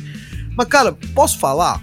Deve. Eu, eu acho, vou falar então, quem fica bravo com a do Leclerc que fique. Pra mim ele é mimado, cara. Mimado pra, pra caramba. Entendeu? E aí não entregaram um carro bom, e aí ele é aquele cara que não sorri, sabe aquele maluco chato? Eu conheço vários assim, cara. Só porque tem alguma coisa ruim, você pergunta pro cara, oi, tá tudo bem? O cara, é, tá mais ou menos. Ô, tá mais ou menos, vai te catar, meu irmão. Não é, velho? Pô, Pra mim também, se eu falar sinceramente para você, tá mais ou menos. Tem aqui, tô com uma dor de dente, sei lá, sempre tem alguma coisa, a garganta tá ralando, não é? ah, pô, puta, meu filho na escola não tá indo bem, ah, o carro, o cara bateu no meu carro esses dias, o busão bateu. Mas, pô, tá tudo bem, cara, né? E eu acho que o Leclerc é muito isso. Então a Ferrari não entregou o equipamento, e aí esse. E, porque tem, tem situações que o brilho vai se apagando. Olha que bom exemplo, o Pérez. Hoje o Verstappen foi lá e cuspiu na chaminha do Pérez. Tava cezinha lá, ele cuspiu, cuspiu lá, deu uma apagadinha. Deu uma cuspidinha. O Leclerc, ele tem um, um, um, Como que chama aquele botãozinho que a gente vai mudando? É, é, que tem aí nos lugares que só pode adulto, que você vai lá e abaixa assim. Esqueci. Um dimmer. Dimmer. Dimmer. O Leclerc tem um dimmer de brilho dele, pessoal. E aí, ah, não entregaram o carro e tal, vou abaixar meu dimmer. Eu, para mim é isso, cara. Então esse brilho né, que tá faltando, né? Ele se auto boicota. Eu vejo isso acontecendo. Acho que é, é isso. E o Norris, cara, segue para mim também a, a, o mesmo caminho aí disso, né? Essa, essa geraçãozinha aí deles, não tô falando da geração só, mas essa geraçãozinha deles aí tá com esse probleminha aí é, de, de falta de compreensão. Vamos, vamos jogar pelo time, acho que falta isso, cara. Ah, tamo com problema? Né? O, ano passado eu elogiei o Hamilton por causa disso, cara. Meu, tô com problema, então eu vou lá na garagem. Eu ia uma vez por semana, porque eu ganhava todas as corridas. Agora eu, eu vou eu vou cinco dias úteis lá, porque não tá indo bem. Então vou ir lá. Não vou abandonar, eu ia uma vez por, por semana, agora eu vou uma vez a cada 15 dias. Me parece isso, cara. Né? Ah, então vocês fazem o seu trabalho aí. Não sei, cara. Eu tenho essa impressão do, do Leclerc e acho sim, de novo, completando, que tá perdendo o brilho. É isso, ele foi o primeiro lá na Ferrari a falar ano passado, enquanto o, o Matia Binotto falou, não, nós vamos ganhar as próximas 10 corridas, o Leclerc respondia com, é, a gente não tem mais chance de título. É um negócio inacreditável o Charles Leclerc, né? É inacreditável. Um auto boicote também, é. né, cara? Me parece um tanto quanto isso. E, e olha que louco, né? Ele é um cara assim, né, meu? Parece que é um cara, da, um cara que ele, ah, pôs a mão no lugar errado, dá um tapa na própria mão. Quando ele vai lá falar as coisas, os caras perguntam: oh, você errou? Ele é, eu errei, porque, nossa, eu preciso errar. Nossa, eu sou um lixo. Ele não fala umas coisas tipo assim, ah, nossa, eu tô uma. Eu sou né? Cara, calma. É, é, ele fala isso dele, ah, eu sou um idiota. Calma, meu irmão, foi um erro, velho. Né? Você não, nunca errou na vida, nunca. Eu falo, cara, essa geração, Garcia eles têm um problema, velho. Por exemplo, desses pilotos aí que estão aí, dos pilotos, tá, gente? Falando da geração dos pilotos, não geração das pessoas, que fique claro. Né? O Leclerc, quando ele tinha 8 anos, 6 anos, ele já só andava de kart, velho. Todo dia. Aí o cara não furou um pneu, ele teve que trocar. Porque não, sabe? Não porque tinha alguém para fazer, porque, cara, é um ambiente. Então, isso se aplica. A gente vê umas crianças prodígio. Esses pilotos que a gente tem hoje são crianças prodígio, cara. Quando eles tinham oito anos, eles já eram assim mega pilotos, já dedicavam a vida toda para aquilo. E aí eu acho que falta um pouco de experiência, falta um pouco de frustração da vida, né? Aquele cara que vai lá e toma umas pauladas, falta um pouco disso. E aí quando chega num momento desse que, que é um né? Ó, eu esperava ser campeão. Aí o cara não entrega um carro. Ah, olha, vem cá, assina comigo aqui, Leclerc, por até 2045, que foi mais ou menos isso que a Ferrari fez, porque nós vamos fazer você campeão do mundo né? Então, e aí e, não, não, entrega, aí o cara fica tão frustrado que acaba não conseguindo viver, né? Antigamente as frustrações serviam para dar impulso, cara. Olha, eu recebi um não. Pô, eu tô aqui num, num trabalho que tá uma desgrama. Eu vou tentar fazer algum, algum curso, vou fazer alguma coisa trazendo pro nosso, né? Vou fazer alguma coisa diferente que é para poder dar uma virada na minha vida, dar uma virada, né? Eu acho que isso falta nesses pilotos, nessa geração de hoje em dia aí. Muitos, não vou ficar citando nomes aqui, mas muitos, inclusive vários brasileiros também, sofrem desse problema aí também, Garcia. É, o que mais me, me, me, eu acho estranho nessa situação é que assim, até o Ângelo tá falando aqui, Ângelo 42397, o Leclerc precisa de muita psicologia. Mas esses caras têm essa estrutura Sim. por trás, eles passam por apoio psicológico. E mesmo assim não sai dessa, é diferente. É, parece Não sei se é uma coisa que tá enraizada no cara, não sei se é a geração, como o Gavi falou, se bem que a gente tem uns moleques aí, por exemplo, Verstappen mais novo, né? E engole todo mundo. Então tem um lance de personalidade. O Russell parece que é diferente, né, Garcia? Russell é diferente. Sim, Russell, muito bom, bem lembrado. Ó gosto, inclusive, muito desse estilo do Russell. Então, não sei, às vezes dá para olhar que a gente olha para esse, pra esse. Alguns caras ali falando, não sai desse buraco, né? Não sai. E o Leclerc parecia diferente naquele embate que ele teve com o Vettel, né, Nath? Ele enfrentou o Vettel, que era o cara na Ferrari ali, né? Experiente, tetracampeão do mundo, chegou na, na de novo, você mesma falou, na principal equipe da, da, da Fórmula 1 ah, vou enfrentar o cara aqui, dane-se. E apagou. Incrível, né? Sim. Eu lembro que nas primeiras corridas o Leclerc ainda era um pouco. Eu posso passar, eu não posso. Nas primeiras corridas com a Ferrari, né? Com o Vettel, junto do Vettel. Posso passar, não posso. A Ferrari às vezes dava alguma ordem de equipe, ele acatava. Só que daí ele, de repente, decidiu que não. Passar, até que a gente lembra daquele acidente no. Eu acho que foi em 2019, né? No GP do Brasil, que os dois acabaram se encontrando na pista, os dois abandonaram, não foi? Então, assim, eu acho que ali mostrava um grande, uma grande personalidade do Leclerc. Mas parece que com o foi meio a sombra do que era a promessa Leclerc, o Leclerc que chegou na Ferrari. É, é muito triste isso. Eu e o Davi, a gente estava conversando, eu acho que foi na, no fechado da sexta-feira aqui, o Leclerc ele tá sofrendo muita pressão, ele tá se colocando muita pressão e tá sofrendo muita pressão. E isso acaba involuntariamente refletindo também nos resultados da pista, porque se você tá colocando pressão, o resultado não vem, vai crescendo mais pressão, e daí a sua equipe também acaba é, atrapalhando mais do que ajudando. Isso acaba virando uma. Mas eu acho que isso de não saber lidar também é muito difícil. Cara, não ganhou, não ganhou, bola pra próxima bateu, errou, beleza, tenta aprender com o erro. Não é falar. Parece que ele quer que as pessoas sintam pena dele, tipo, que ele realmente se sentiu muito péssimo de ter batido. Ah, eu sou um. Cara, é só ver o Verstappen. Ele não fez volta rápida ontem na classificação, largou em nono, virou e falou: é minha e não vai mais se repetir. Acabou a história, ficou prolongando, não ficou se se batendo, não ficou, sabe? Foi isso, assumiu o erro e pronto, acabou. Não ficou no rádio, eu sou um idiota, eu odeio tudo, odeio a vida, Deus, ai tudo, ai, ó céus, ó vida. Não, cara, então assim, é, é essa postura forte que o Leclerc deveria ter, especialmente porque ele é meio que encarado como líder da Ferrari, né? Mas infelizmente não é isso que a gente vê. Nossa, mas que líderzinho, hein? Mequetrefe, velho. Queria ter um líder que nem o Leclerc, velho. Mas é, Nath, é um líder, velho. É um líder. Então, e, e, olha que louco. Aí você tem um cara que, hum, que vai lá e muda o dimmer dele. Eu vi que o Victor tá rachando aqui no nosso. Vai lá e abaixa o dimmer dele aqui. E aí é, o cara é o líder? Difícil, né? Difícil. Sabe o que eu fiquei pensando hoje no meio da corrida? Falei, cara, Será que a Ferrari não chegou no Hamilton mesmo? Esse negócio, esses rumores. É que esse. Assim, porque o rumor na Fórmula 1 ele começa a, a, surge de alguma paradinha. Normalmente as, muitas coisas acontecem. É que esse rumor do Hamilton e Ferrari é um negócio meio antigo, já falaram 300 mil e 500 vezes, né?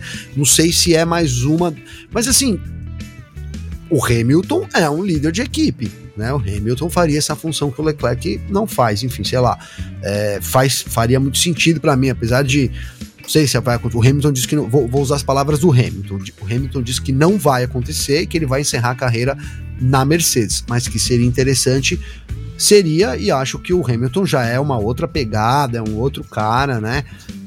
Sem dúvida nenhuma, a motivação abaixa um pouco quando você não tá podendo andar lá na frente, isso é pra, comum para qualquer um, né? Mas é, eu vejo ele com, com outro espírito, assim, é, relacionado ao Leclerc, Garcia Nath, todo mundo que vê a gente. Boa. Uh, ah, para você que está assistindo o Parque Fechado hoje aqui, eu vou entrar com mais um tema depois, mas você segura aí, é, porque daqui a pouco a gente vai colocar um vídeo do Vitor aqui falando sobre o show de Miami. E a gente vai falar mais uma vez de show, mas aí é aquele show fora da pista, para agradar o fã também. Mas antes eu quero ler mais uma mensagem aqui, vou começar com a Nath mais uma vez. Raniel Souza. Com cinco corridas, já podemos dizer que os novatos não vão dar em nada? Devi, para mim, é o primeiro a cair fora, só entrou por causa do Gavi. Gavi não. Gavi Gavi e Nath, porque a Nath tava junto comigo aqui no dia que a gente fez o, o De Vries entrar pra, pra Fórmula 1. E aí, Nath? Esses novatos aí. É verdade, é verdade. Ai, que erro. Que erro.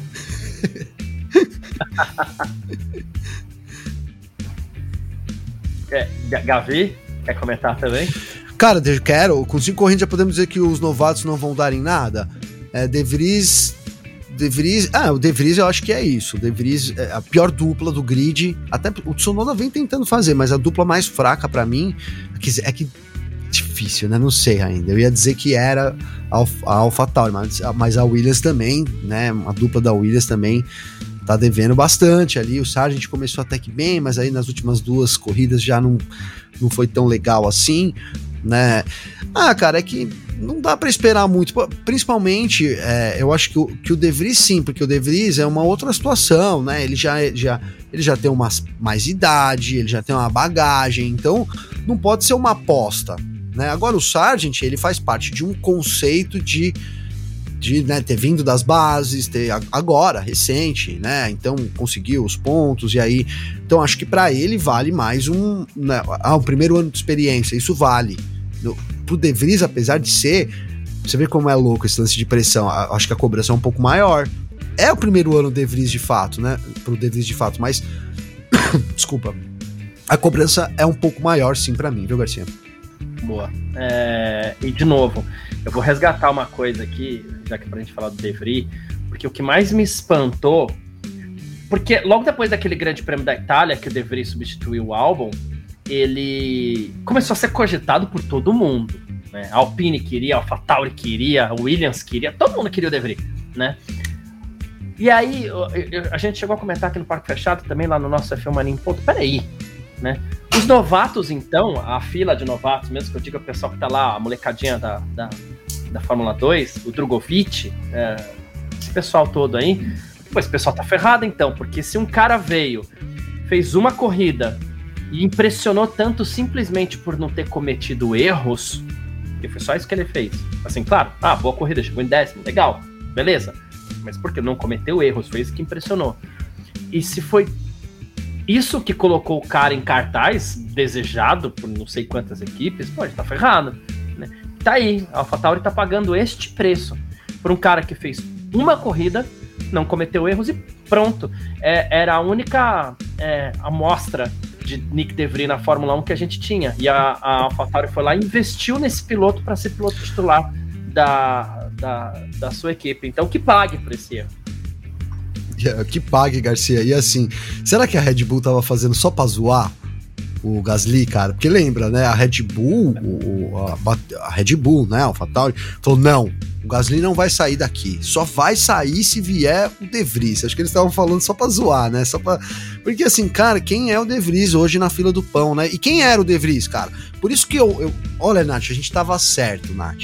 E aí eu até falei, ô, oh, gente, vocês me desculpem, cara, porque eu lembro bem que a gente falou assim, ah, o De Vries fazendo o seu último teste. Ainda, ainda perguntei pra Nath assim, ah, deve ser a última vez que o Gasly pilota um carro de Fórmula 1. Que o Gasly não, o De Vries, desculpe, gente que o De Vries pilota um carro de Fórmula 1, né? Porque ele vai chegando ali já no momento que não nem para lá nem para cá, então não vai ser. E aí fez a corrida, acabou fazendo a corrida e, e entrou. E, só que assim, ele tava certo, né? Porque é, o desempenho dele é muito ruim e ele não é cara, queira ou não, é, ele não é um novato mais, né? Então ele precisa entregar muito mais. Até acho, até acho que é, a AlphaTauri também esperava isso dele né? Eles esperavam que hoje quem é o líder lá na equipe é o Tsunoda. Então eles esperavam fazer essa transição agora. Né? Só se eles, de novo, só se eles estivessem zoando o Gasly, né? Porque eles falavam, não, só vai, só vai sair o Gasly se vier o De Vries. Todo mundo interpretou, precisamos de um líder de equipe aqui. Um cara, né, que o, o Gasly, eu acho que a corrida de hoje prova que ele é um baita de um piloto, né? Então era, era um cara desses. E aí então entrou o De Vries para fazer a função do Gasly. Olha aí no que deu. Verdade que você falou, é bom que eles é, estão pagando de fato pelo erro que cometeram, Garcia. Boa, é isso. Ah, bom, vamos lá. É, como eu prometi, ah, o, a gente vai falar um pouquinho de show né, do GP de Miami. Porque, assim, é, a, é o que a gente falou, infelizmente, o Vitor ele tá lá, tá credenciado, mas ele não pode entrar com, com imagens de lá como sendo credenciado, né? Então, só que a gente falou assim, poxa, a gente estava conversando ontem no WhatsApp, sexta no WhatsApp, e as experiências que ele traz de lá são muito legais, são muito curiosas. E aqui a gente não está falando de, de corrida, né? A gente tá falando de experiência, né? São Paulo entrega uma corrida infinitamente melhor do que Miami, mas talvez a experiência para o fã não seja a mesma, por N fatores, por N motivos, né? Inclusive culturais, né? E o americano sabe muito bem é, como fazer um evento, né?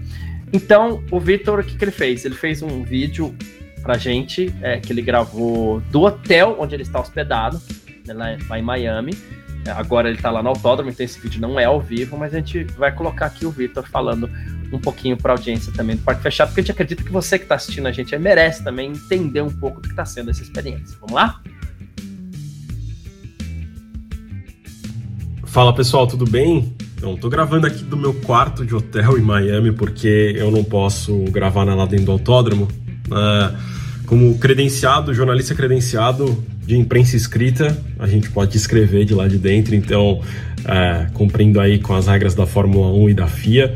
É, tô aqui para contar um pouquinho para vocês como é que está sendo a minha experiência. É a primeira vez que eu vou para um GP fora do Brasil. É, já cobri alguns GPs no Brasil e aqui é, a primeira vez escolhi Miami porque é perto né, da gente, perto do Brasil, então passagem aérea mais barata.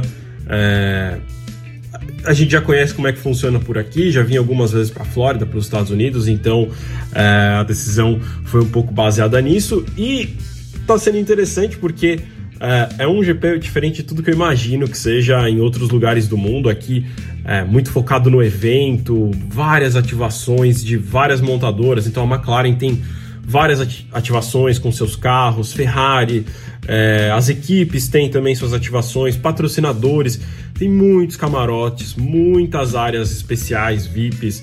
Cara, tem, tem um lugar que eu visitei ontem, eu visitei a tal da Marina Fake lá, né? E eles disseram que esse ano colocariam água, eles colocaram água na marina, não onde estão os barcos, eles criaram duas piscinas, e aí tem tipo um beach club, tem. Assim, é, é muito engraçado, por um lado, porque é, é posição ótima para assistir a corrida, mas as pessoas estão lá no, no, numa espreguiçadeira de biquíni, tomando sol, tomando champanhe. É, é, é muito engraçado, assim, é muito diferente. É, conversei com algumas pessoas, o Rodrigo França, jornalista brasileiro, também está por aqui, então ele já tem experiência de vários GPs. Ele falou que aqui realmente é muito diferente do que é o normal. É, imagina como é que vai ser Las Vegas, então tô ansioso para essa corrida. Quem sabe a gente em novembro vai também para Vegas. É, mas voltando a falar de Miami, é, é muito feito para o fã. O ingresso mais barato dá um acesso é, que não dá acesso às arquibancadas, mas você pode assistir de vários pontos da pista. É, eu fui para um lugar na sexta-feira, né, que era desse passe de, de ingresso de. Eles chamam General Admission aqui, que é como se fosse a geral, né? E você tem acesso a todo o que eles chamam de campus, é, que é o que é a área que tem todas as ativações, tudo. E assim, você fica muito perto dos carros, muito, muito perto. E perto e eles com o pé embaixo, então é também algo que não tem fora daqui. Né? Nenhum outro circuito você vê ficando tão perto. Até achei curioso, porque a FIA é tão preocupada com segurança e realmente é muito perto.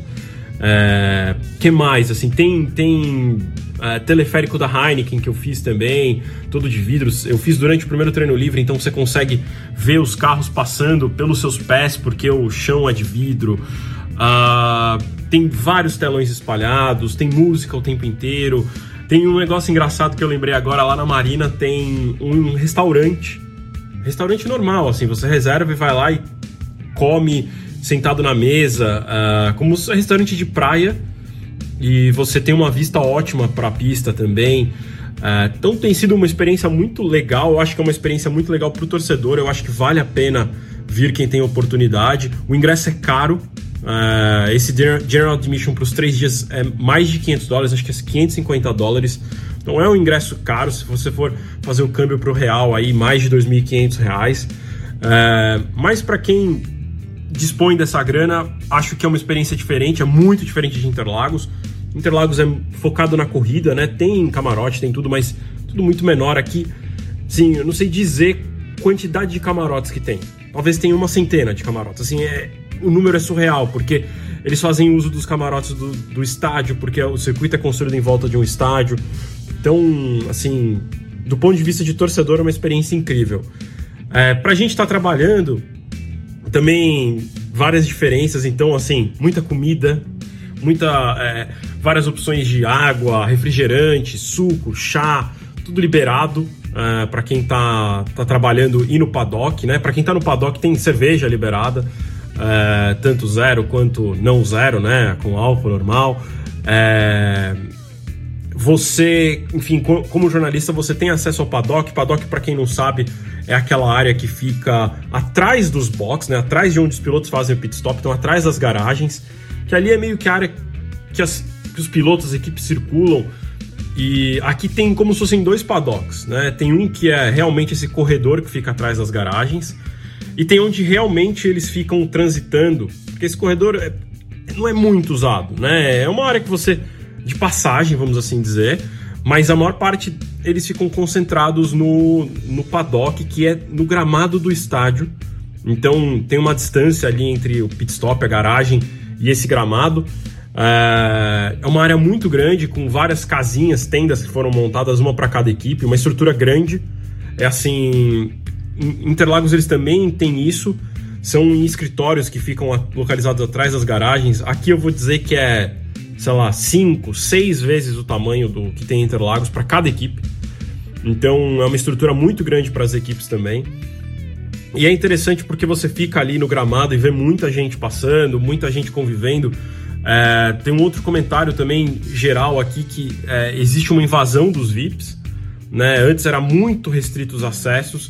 Hoje você vê bastante gente acessando, é, muitos convidados de equipe, convidados de patrocinador, é, convidados de patrocinadores do evento, do evento, né? Não só das equipes. Então, assim, um movimento muito grande é, que é legal por um lado, mas por outro não é tão bom. Então, os pilotos, quando eles precisam ir para a pista, eles acabam sendo muito abordados no caminho e eles não acostumados muito com isso, que não é assim em outros lugares, eles saem meio em cima da hora, eles saem de dentro dessas casinhas para a garagem, faltando 10 minutos para o treino começar.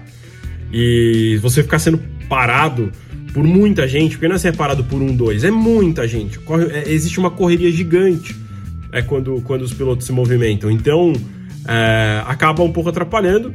Eu acho que por um lado é bom, porque você traz o público para perto. E falando em público também, acabei de lembrar, tem um outro detalhe, né? Como é dentro do estádio, as arquibancadas são liberadas para quem tem o ingresso. Ingresso de público mesmo, normal. O mais barato tem acesso. E você pode ficar nas arquibancadas, você não vê a pista dali, obviamente, mas é, quando não tá tendo nada, os torcedores vão para dentro do estádio, ficam sentados nas arquibancadas do estádio e ficam acompanhando o movimento dos pilotos. Aí então tem muita bandeira que os torcedores trazem.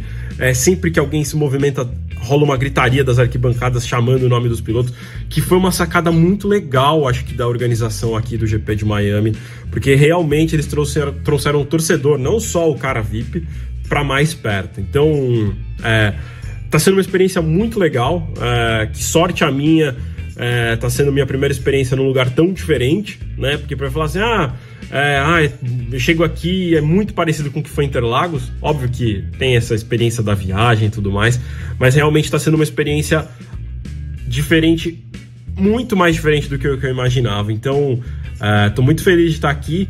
É, agradeço todo mundo aí que está no Brasil acompanhando uh, pelo fmonia.net, um pouquinho pelas minhas redes sociais pessoais, uh, que é @vdeberto. É, é, é isso, gente. Eu, vocês já estão aí vendo o, o parque fechado depois da corrida. Eu ainda tô domingo de manhã aqui, então não sei o resultado. Espero que tenha sido uma boa corrida, sinceramente. É, que tenha tido muita emoção. É, o, o Vitor, que está aqui falando do passado para vocês que estão assistindo, o Vitor aposta numa vitória de Pérez, segundo lugar de. de é, então, eu, eu já tinha apostado no Parque Fechado ontem, né, pelo chat. Eu, eu não lembro mais o que eu apostei, mas eu vou apostar hoje que a vitória foi do Pérez. Uh, o Alonso chegou em segundo e o Verstappen em terceiro. Acho que foi isso que eu apostei também no de ontem. Então vamos ver se eu acertei, né? Vocês já, já sabem enquanto eu falo se eu acertei ou não. Vamos ver se, se eu acertei. É, é isso, gente. Tem muita coisa que eu tô vivendo aqui, muita coisa para contar, mas é isso. Eu agradeço todo mundo. Um grande abraço, continue aí com o Gavinelli, com a Nath e com o Garcia, tá bom? Um grande abraço. Pô, sensacional aí o relato do, do Vitor Berto. Como eu falei, acho que de alguma forma você que está acompanhando o Parque Fechado nessa semana tinha que ter acesso aí a um pouco daquilo que o Vitor está vivendo por lá. E, e, eu queria complementar com uma coisa aqui, porque o Vitor está falando pra gente aqui, deixa eu achar de novo aqui, aqui né? Diz que o Verstappen ele deu uma reclamada da, da farofada, né? Ele falou que é, aquele momento antes da corrida é para ele trocar ideia com o engenheiro depois sentar no carro sem fazer nada daquele show tal, né? E o Pérez falou que se não for sempre esse show, tá tudo bem. Já o Alonso também falou que não gosta, que ele quer que tire essa parada dos pilotos, porque é bem no meio da preparação deles, né? Ele falou que não tem sentido fazer essa farofada e falou que o fã de Miami também não é melhor que o fã da Itália, o fã da Espanha, teria que ser igual para todo mundo. Embora esse caso do Alonso, assim, foi o de Miami que fez, foi a organização de Miami que fez, o italiano, o espanhol que faça também. Então não sei se essa reclamação do Alonso faz sentido. Mas os pilotos aparentemente se incomodaram com aquela bregaiada toda antes da corrida, né, Gabi? É, né? Os pilotos não acostumam. E precisa ali de uma concentração, e, e, assim, o acesso é muito restrito, realmente, né? Muito, muito restrito, né? Principalmente nesse momento do grid e tudo mais, né? O Vitor. É, hoje o Vitor disse que então é, os pilotos estavam no grid já há bastante tempo, então foi diferente esse tempo que eles ficaram também no grid, então acho que isso é, para os pilotos não agradou, mas era o que é o contexto do, do show que a, a Liberty, né, e a Fórmula 1 vai vendendo para os americanos, né? Essa, essa, esse show, todo esse, esse acesso aos pilotos, né? Coisa que realmente é muito restrita aqui. Assim, por exemplo, esse, essa gritaria que rola, que o Victor falou da arquibancada aqui em Interlagos, é só no paddock, que quem tem acesso ao paddock, que são pouquíssimas pessoas, o ingresso custa 15 mil reais, né?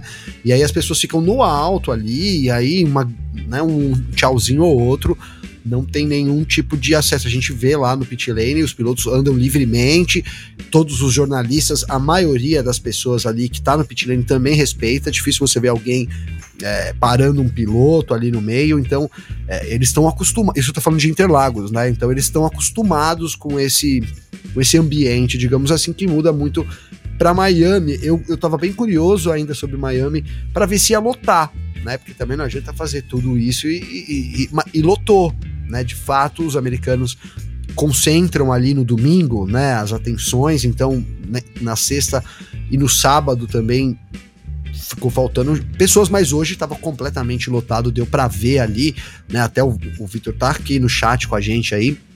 Ele pode dizer se se confirma isso mesmo, né? Mas o que pareceu aqui pra gente é que tava tudo lotado lá em Miami, então. E, e, a, e, essa experiência que é vendida, né? A gente tem essa experiência agora aí de Miami, que acho que é diferentona, e a gente vai ter uma outra que é Las Vegas nesse ano também, que é, né, é um conceito de experiência muito, mar, muito mais marcante do que somente a corrida. Eu acho que é, que é por aí. Mas assim, cara, que da hora, né? Que, da, que experiência que o Vitor, falando da experiência do Vitor, que experiência que o Vitor teve. Aliás, o Vitor é um baita de um trabalhador, né? Ele ontem falou: Ó, oh, vou é. fazer aqui o Qualify. Eu falei: que vai fazer o Qualify, cara? Vai lá, dá um rolê aí pelo grid. E ele fez mesmo assim, né? Então, mas é, mas é isso, cara. Muito bacana, né? Todo, todo o ambiente aí, né? é isso, cara. É isso.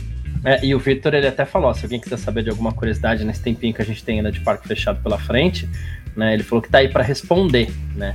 Então, aproveite aí, porque é, ele tá falando, ó, hoje não tava, hoje tá cheio, mas não lotou. Pô, tinha cadeiras vazias sim, mas tem mais gente do que no ano passado. E ele falou, acho que a sacada do paddock pode ajudar a vender ingresso para o futuro também, né? Uh... o pessoal tá falando. Ressaltando isso, né, Garcia, pra é. galera, que qualquer ingresso dava acesso ao estádio. E o estádio era onde os pilotos entravam. Então formava uma galera ali, os pilotos entravam, todo mundo comemorava.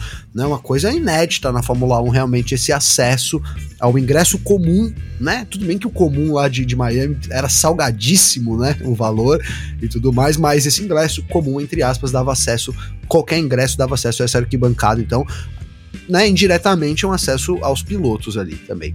É isso. Uh, inclusive ele falou, né, Nath, ele tava contando pra gente que os fãs iam pro estádio, eles ficavam ali, e é um estádio que é usado na NFL e tudo mais, o Paddock tava lá, e ele falou assim, nossa, aí de repente sai o Toto Wolff da, da, dali da Mercedes, aí o pessoal ah", disse que era aquela gritaria e tal. E isso é efeito Draft Survive, não tem como a gente negar, né? Cara, eu, eu achei essa sacada muito genial, porque é, o, é o que a gente estava falando. A galera que pode ter acesso a isso, normalmente, por exemplo, em Interlagos, dadas assim, as devidíssimas proporções, porque Interlagos é 50 vezes menor do que toda a estrutura que foi montada lá em Miami. Mas assim, quem pode ver o paddock lá de Interlagos, que não for imprensa, é só a galera que tá nos camarotes lá em cima, ou seja, que paga milhares de reais para estar lá dentro. Ok, que o ingresso barato não estava exatamente barato lá em Miami, mas cara, assim, é muito legal. É lógico, né? Você, se você vai numa corrida de Fórmula 1, você quer ver a corrida.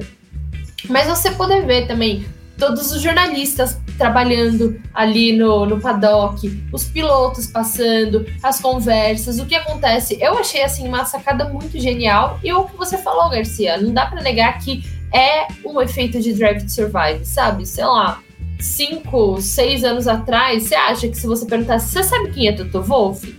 O torcedor não ia saber quem é Toto Wolff, quem é Christian Horner, quem é Frederick Vasseur.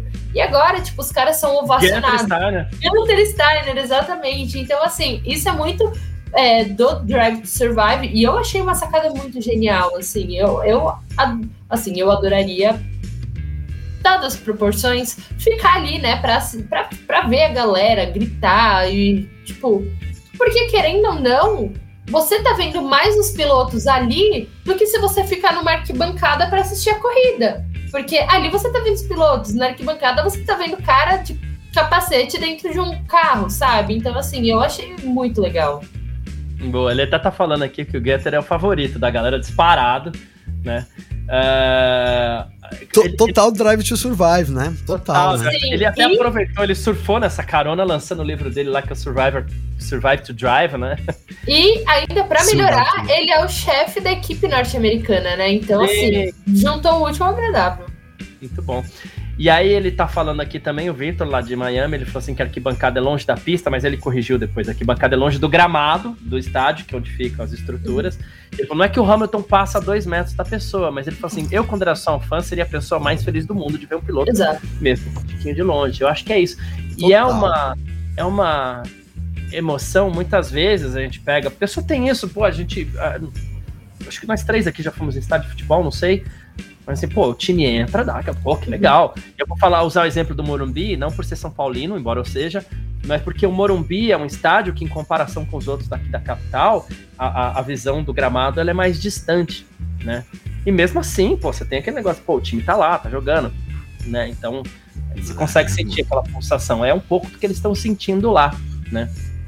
É, é, muito doido isso do estádio mesmo, cara, né? Ali, né? Eu sou corintiano, até o vou, já que você falou de futebol, Paulo falou que eu sou São Paulino. Se ele estiver ouvindo a gente, Paulo, São Paulino é o, é o Garcia, pelo amor de Deus, né? Eu sou corintiano, cara. E, e, lá na arena é isso, o cara passa ali pertinho. É muito perto, pertinho, assim, Corinthians, é. é. pertinho assim, 30, 40 metros. Mas, cara, pô, 30, 40 metros é muito perto, né, velho? Você, é, é, né, o cara vem comemorar o gol. Enfim, acho que. E aí, uma, uma coisa aqui, né? A, a Fórmula 1 vai dando cada vez mais proximidade. A verdade é essa No Eccleston não podia nem foto. No Eccleston era Twitter das equipes e não tinha foto. Aí agora é foto, agora é não sei o que, agora é arquibancada. Já já os pilotos reclamando. É, bicho, já já os caras vão sortear jantar. Vai pro GP de Miami e jante com o Lewis Hamilton. Aí eu quero ver. Ah, é, e aí os pilotos vão ficar cada vez mais bravos. E ele tá citando aqui também, o Victor, que a acústica do estádio é uma coisa que se o cara grita Hamilton lá longe, dá um eco que o Hamilton vai ouvir. Ele pode ignorar, mas ele ouve. Né? Tem isso também. Só uma coisa, que é uma pulga que eu tenho atrás da orelha. Eu acho que o Gavi tem alguma série do coração. Porque série é uma coisa que tá na nossa cultura, né? Então o Gavi deve ter uma série do coração. A Nath deve ter uma série do coração. Uh, eu tenho as minhas. É, eu, eu gosto muito de sitcom, né? Eu gosto de Friends, eu gosto de How I Met Your Mother, eu gosto de Dead Seventh Show, que acho que é a minha preferida dessas aí todas. Né? A minha é brega. Eu tenho que falar ela? Pode falar, pode falar. Chicago Med. Chicago eu Med. repetidamente. é a Nath, do que, que a Nath gosta de série? Eu gosto, eu gosto muito de coisa de true crime, assim, mas se eu for escolher uma série, assim, aquela série conforto é Friends Ótimo. ou Brooklyn Nine-Nine, mas eu acho que a série que mais arrebatou minha vida foi Breaking Bad. Ótimo. Uh, a gente citou algumas séries aqui que já acabaram. Mais do que isso, eu vou pegar, acho que principalmente dessas né, que eu citei, High Met Your Mother, pra quem assistiu, é uma série que fez isso. Ela começou, foi lá pro pico incrível, incrível, de repente ela foi ficando chata no final, né? Uh, e aí a última temporada até que é legalzinho, embora o último episódio seja horrível. Mas enfim, o final, eu detesto o final de Your Mother. Mas é, não é por isso que eu tô querendo dizer, olha, o, o, o, o Victor também tá falando que a série da vida dele é Lost. Acabou, acabou péssimo. Né? Ele devia ter acabado na Season 3, né? Eu assisti só a Tri, pra mim foi bom. Então... Olha que legal. e por que que eu tô falando isso, tá? Olha lá, o Victor já disse que já captou onde eu quero chegar. Por que, que eu tô falando isso? Porque a gente tá falando de todo esse show da Fórmula 1, principalmente nos Estados Unidos, que é o mercado que a Fórmula 1, que a Liberty quer investir, né? E toda hora a gente fala assim: olha o efeito de Drive to Survive. Mas será que Drive to Survive não vai passar por isso? Né? A série que começa, tá boa, de repente, hum, ah, tá chato, hum, caiu audiência. Já começou, ah, aí, já de repente, começou. sei lá, acaba Drive to Survive e aí eu queria saber o que, que a Fórmula 1 vai fazer quando chegar a baixa de Drive Survival vai acabar, porque toda série tem isso. Né? Toda série. Né? Aí ela vai lançar Survive to Drive. É, aí ela vai ter que pagar royalties pro, pro, pro, pro, pro Gunter, oh, né? Sendo sincero, cara, a quarta temporada, a terceira já teve muitas críticas, é, né? A quarta já muito mais, né? Se você, se a gente começar a traçar um gráfico, vamos colocar, acho que a primeira, aí a segunda eu acho que eu, eu recebi mais feedback do que da primeira. Então acho que subiu. Aí a terceira, pum, desceu. Né? Tô fazendo aqui, desceu. Aí a quarta, um pouquinho mais para baixo. Né? Então tá, precisa. Eles trocaram a produção toda e tal, enfim. Né, vamos ver como é que é. Mas é isso, é uma preocupação que, que a gente vai tendo, né? Nasce a série. E estamos falando só de quatro temporadas, né? De 4. Então, é, o Victor falou que o Lost parou na, na 3, na boa, né? Então. É, é isso, tá, na boa. Tá seguindo a média aí do, do Lost aí. Tomara que não seja isso. É, é, é, cara, uma coisa que incomodou muito os fãs foi uma artificialidade que eles colocaram a partir ali, acho que da terceira, na quarta um pouco menos. É, mas é, isso incomodou, incomodou bastante as pessoas. Fora que alguns pilotos, né, principalmente, por exemplo, o Verstappen, não quis participar. Então, é, teve ali algumas particularidades sim, mas é, um, é o desafio, né? Sempre é o desafio, né, Garcia? Você manter um, um produto no topo, cara.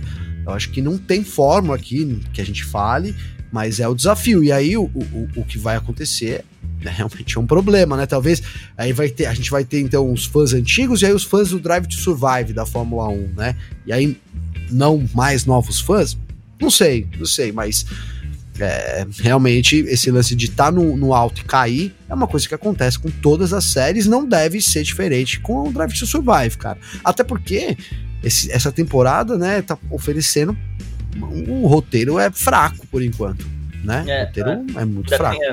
O Vinícius Pereira tá falando que Draft Survive é feita para captar novos fãs, para quem tá dentro do esporte não acrescenta muita coisa, aliás, acrescenta muita mentira, concordo. E o Efraim Oliveira tá dizendo, nunca nem vi essa série, sou fã da Fórmula 1 desde 1990. Sim, e é aí que é o ponto, Nath.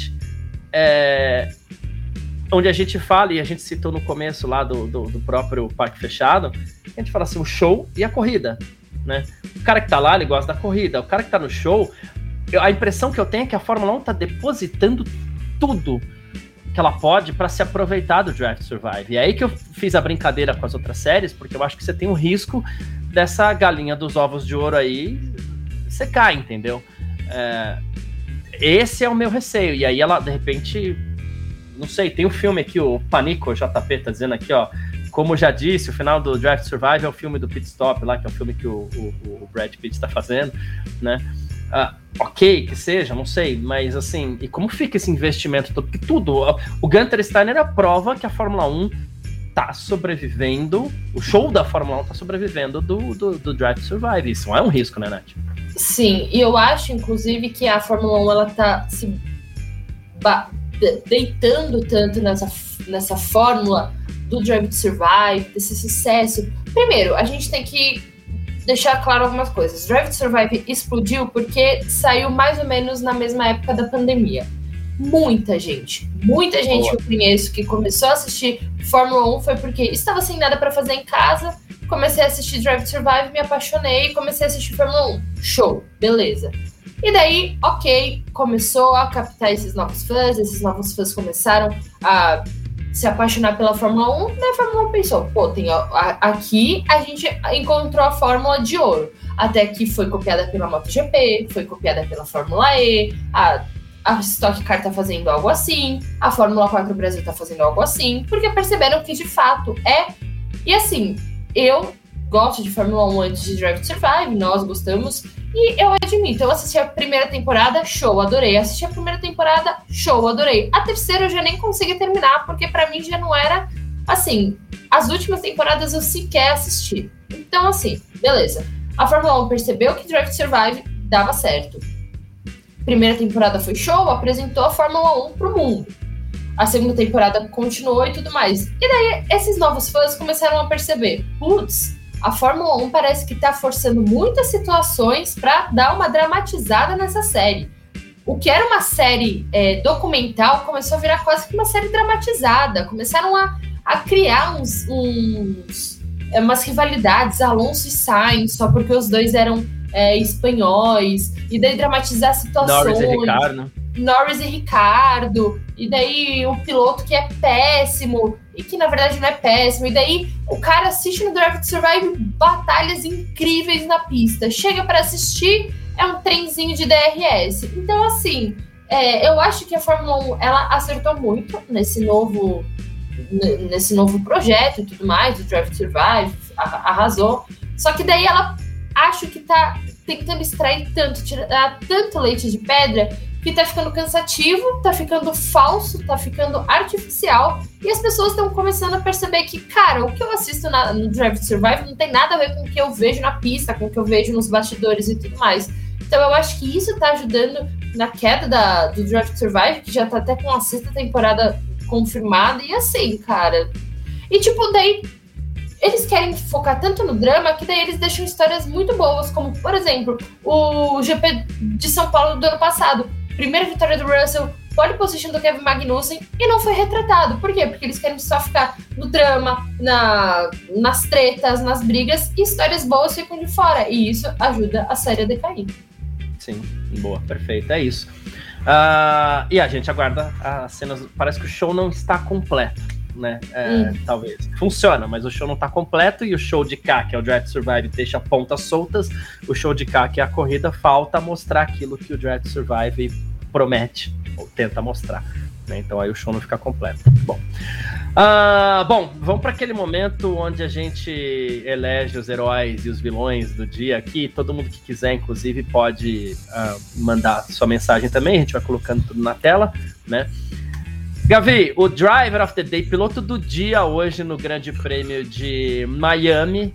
Quero saber de você quem foi o, o cara hoje, Gavi. Ah, para mim foi o Verstappen, Garcia.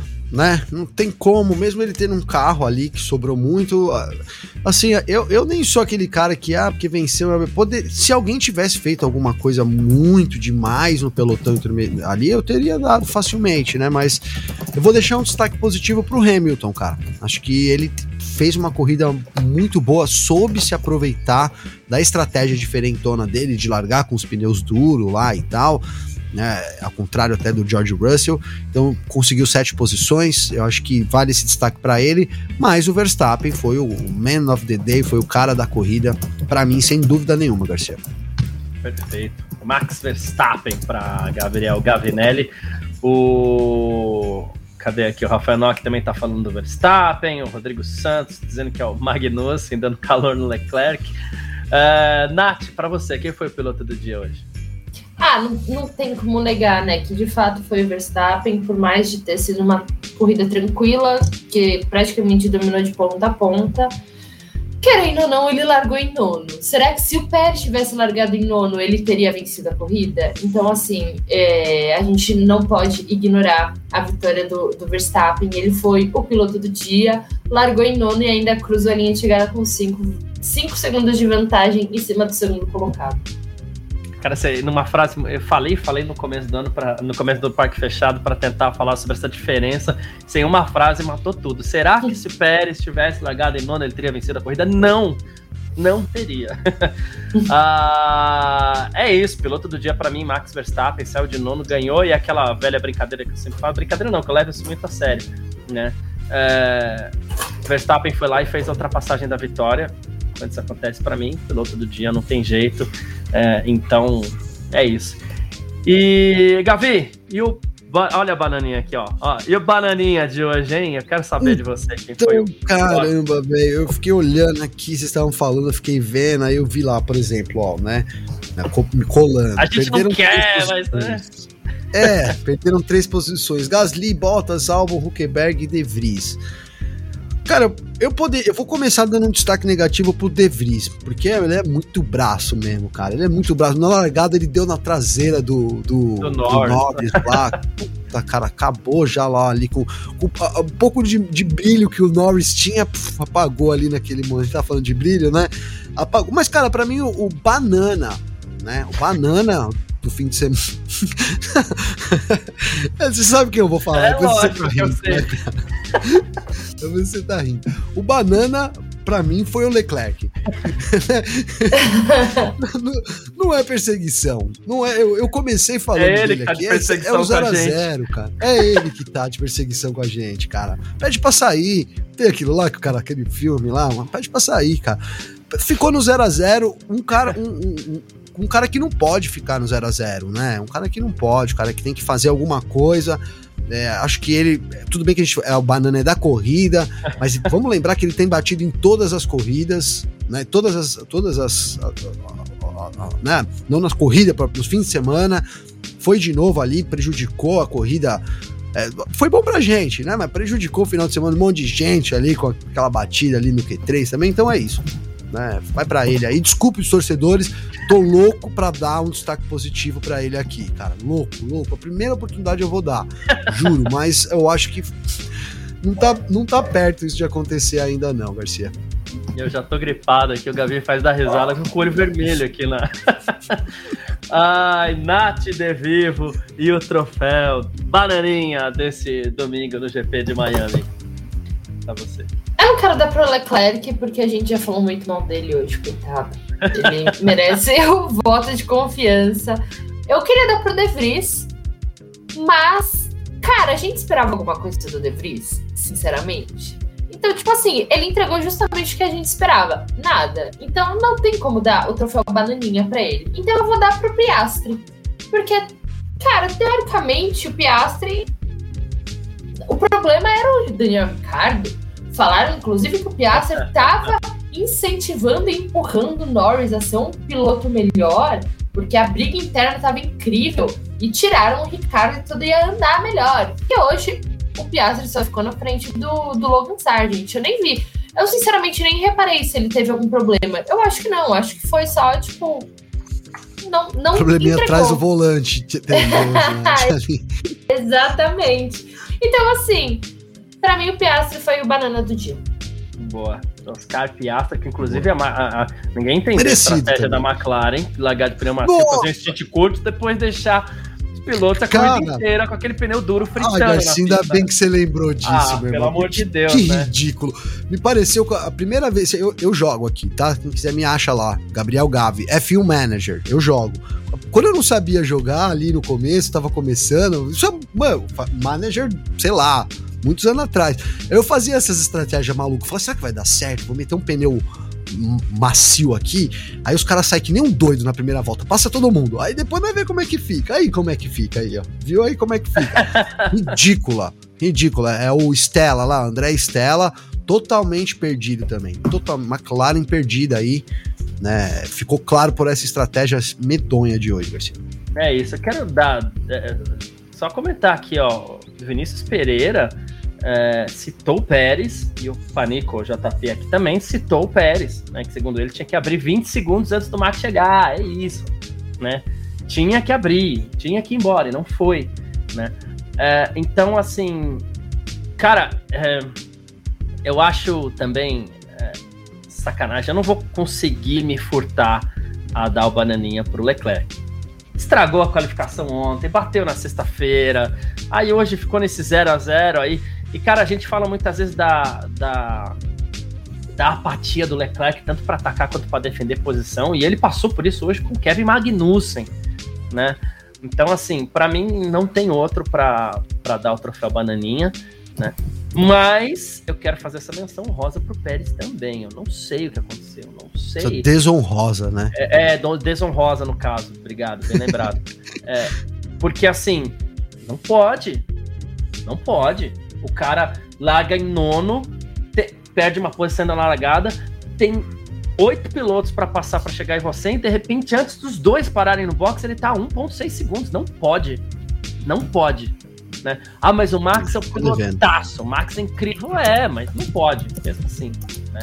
Tinha que dar um calorzinho a mais, uma dificuldade. E vamos dizer, ele, você vê que todo mundo colocou aí o Pérez. Nós achamos que o Pérez ia ganhar, o Vitor mandou o é. comentário dele.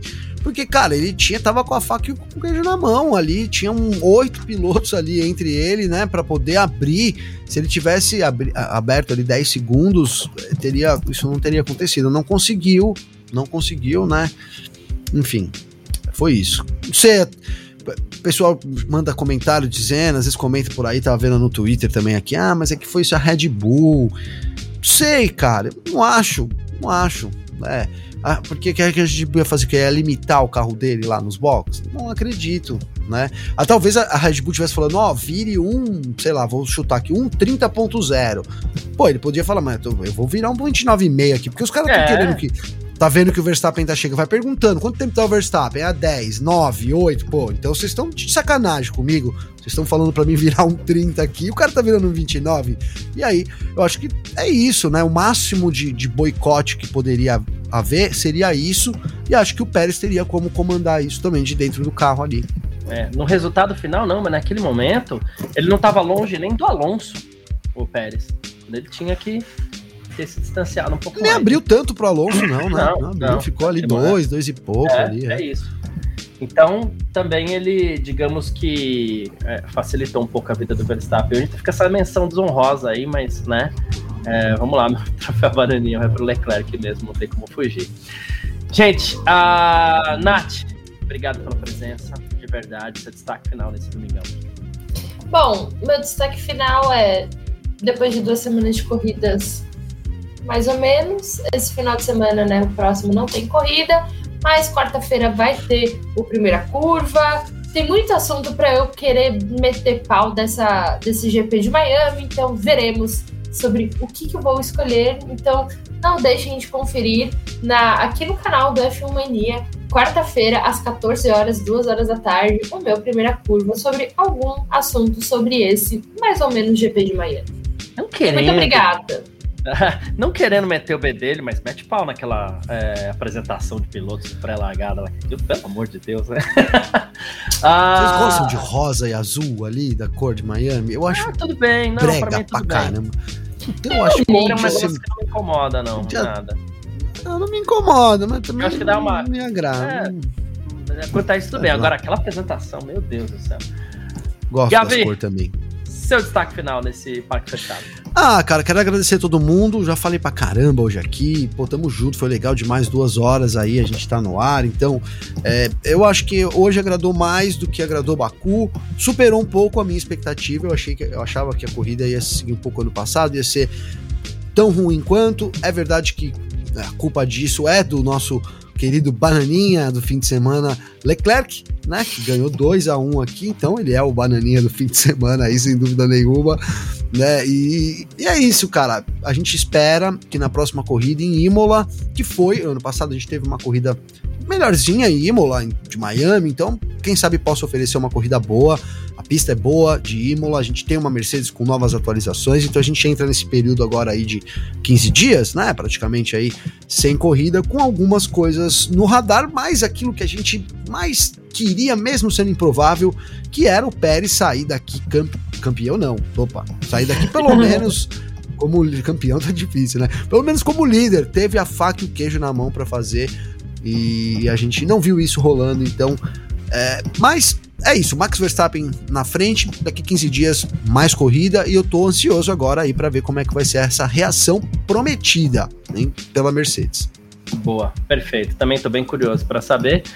E é isso, obrigado pela presença de todo mundo. Na terça-feira a gente tem a volta do nosso F1 Mania em Ponto também, nosso podcast. Terá, até lá espero estar 100% aqui, Gavi, pra gente poder né, fazer boa, parceiro. tudo numa boa. Se cuida aí. Tamo junto, obrigado. Então você vai acompanhando. Quarta-feira tem a primeira curva da Nath, como ela falou também. Você vai acompanhando lá no f1mania.net. Vitor Berto tá lá em Miami acompanhando tudo. Tem mais informações. Amanhã vai ser duas informações também bem legais que ele vai trazer, inclusive sobre essa possibilidade da corrida se tornar uma corrida noturna. Então fica de olho lá, f1mania.net, as declarações de pilotos, todos os bastidores da corrida, tá tudo sendo subido lá no, no, no f1mania.net pela nossa equipe aí que tá sempre de parabéns também, tá certo? Muitíssimo obrigado a todo mundo que acompanha a gente até aqui. Cada um que deixou seu comentário, que não deixou também, tá tudo bem, que acompanhou um pedacinho, bastante, não tem problema, estamos sempre junto. A gente volta na próxima etapa do Mundial, que é o Grande Prêmio da Emília Romanha, daqui 15 dias. Né, falar a data certinha aqui para ficar certo, de Grande Prêmio da Emília Romanha acontece dia 21 de maio, tá? Já mais lá pro final do mês. Então, é isso. A gente se vê na sexta-feira ali da, dos treinos livres, depois no sábado da classificação e no domingo da corrida. Estamos sempre juntos. Valeu demais. Tchau. Informações diárias do mundo do esporte a motor. Podcast F1 Mania em ponto.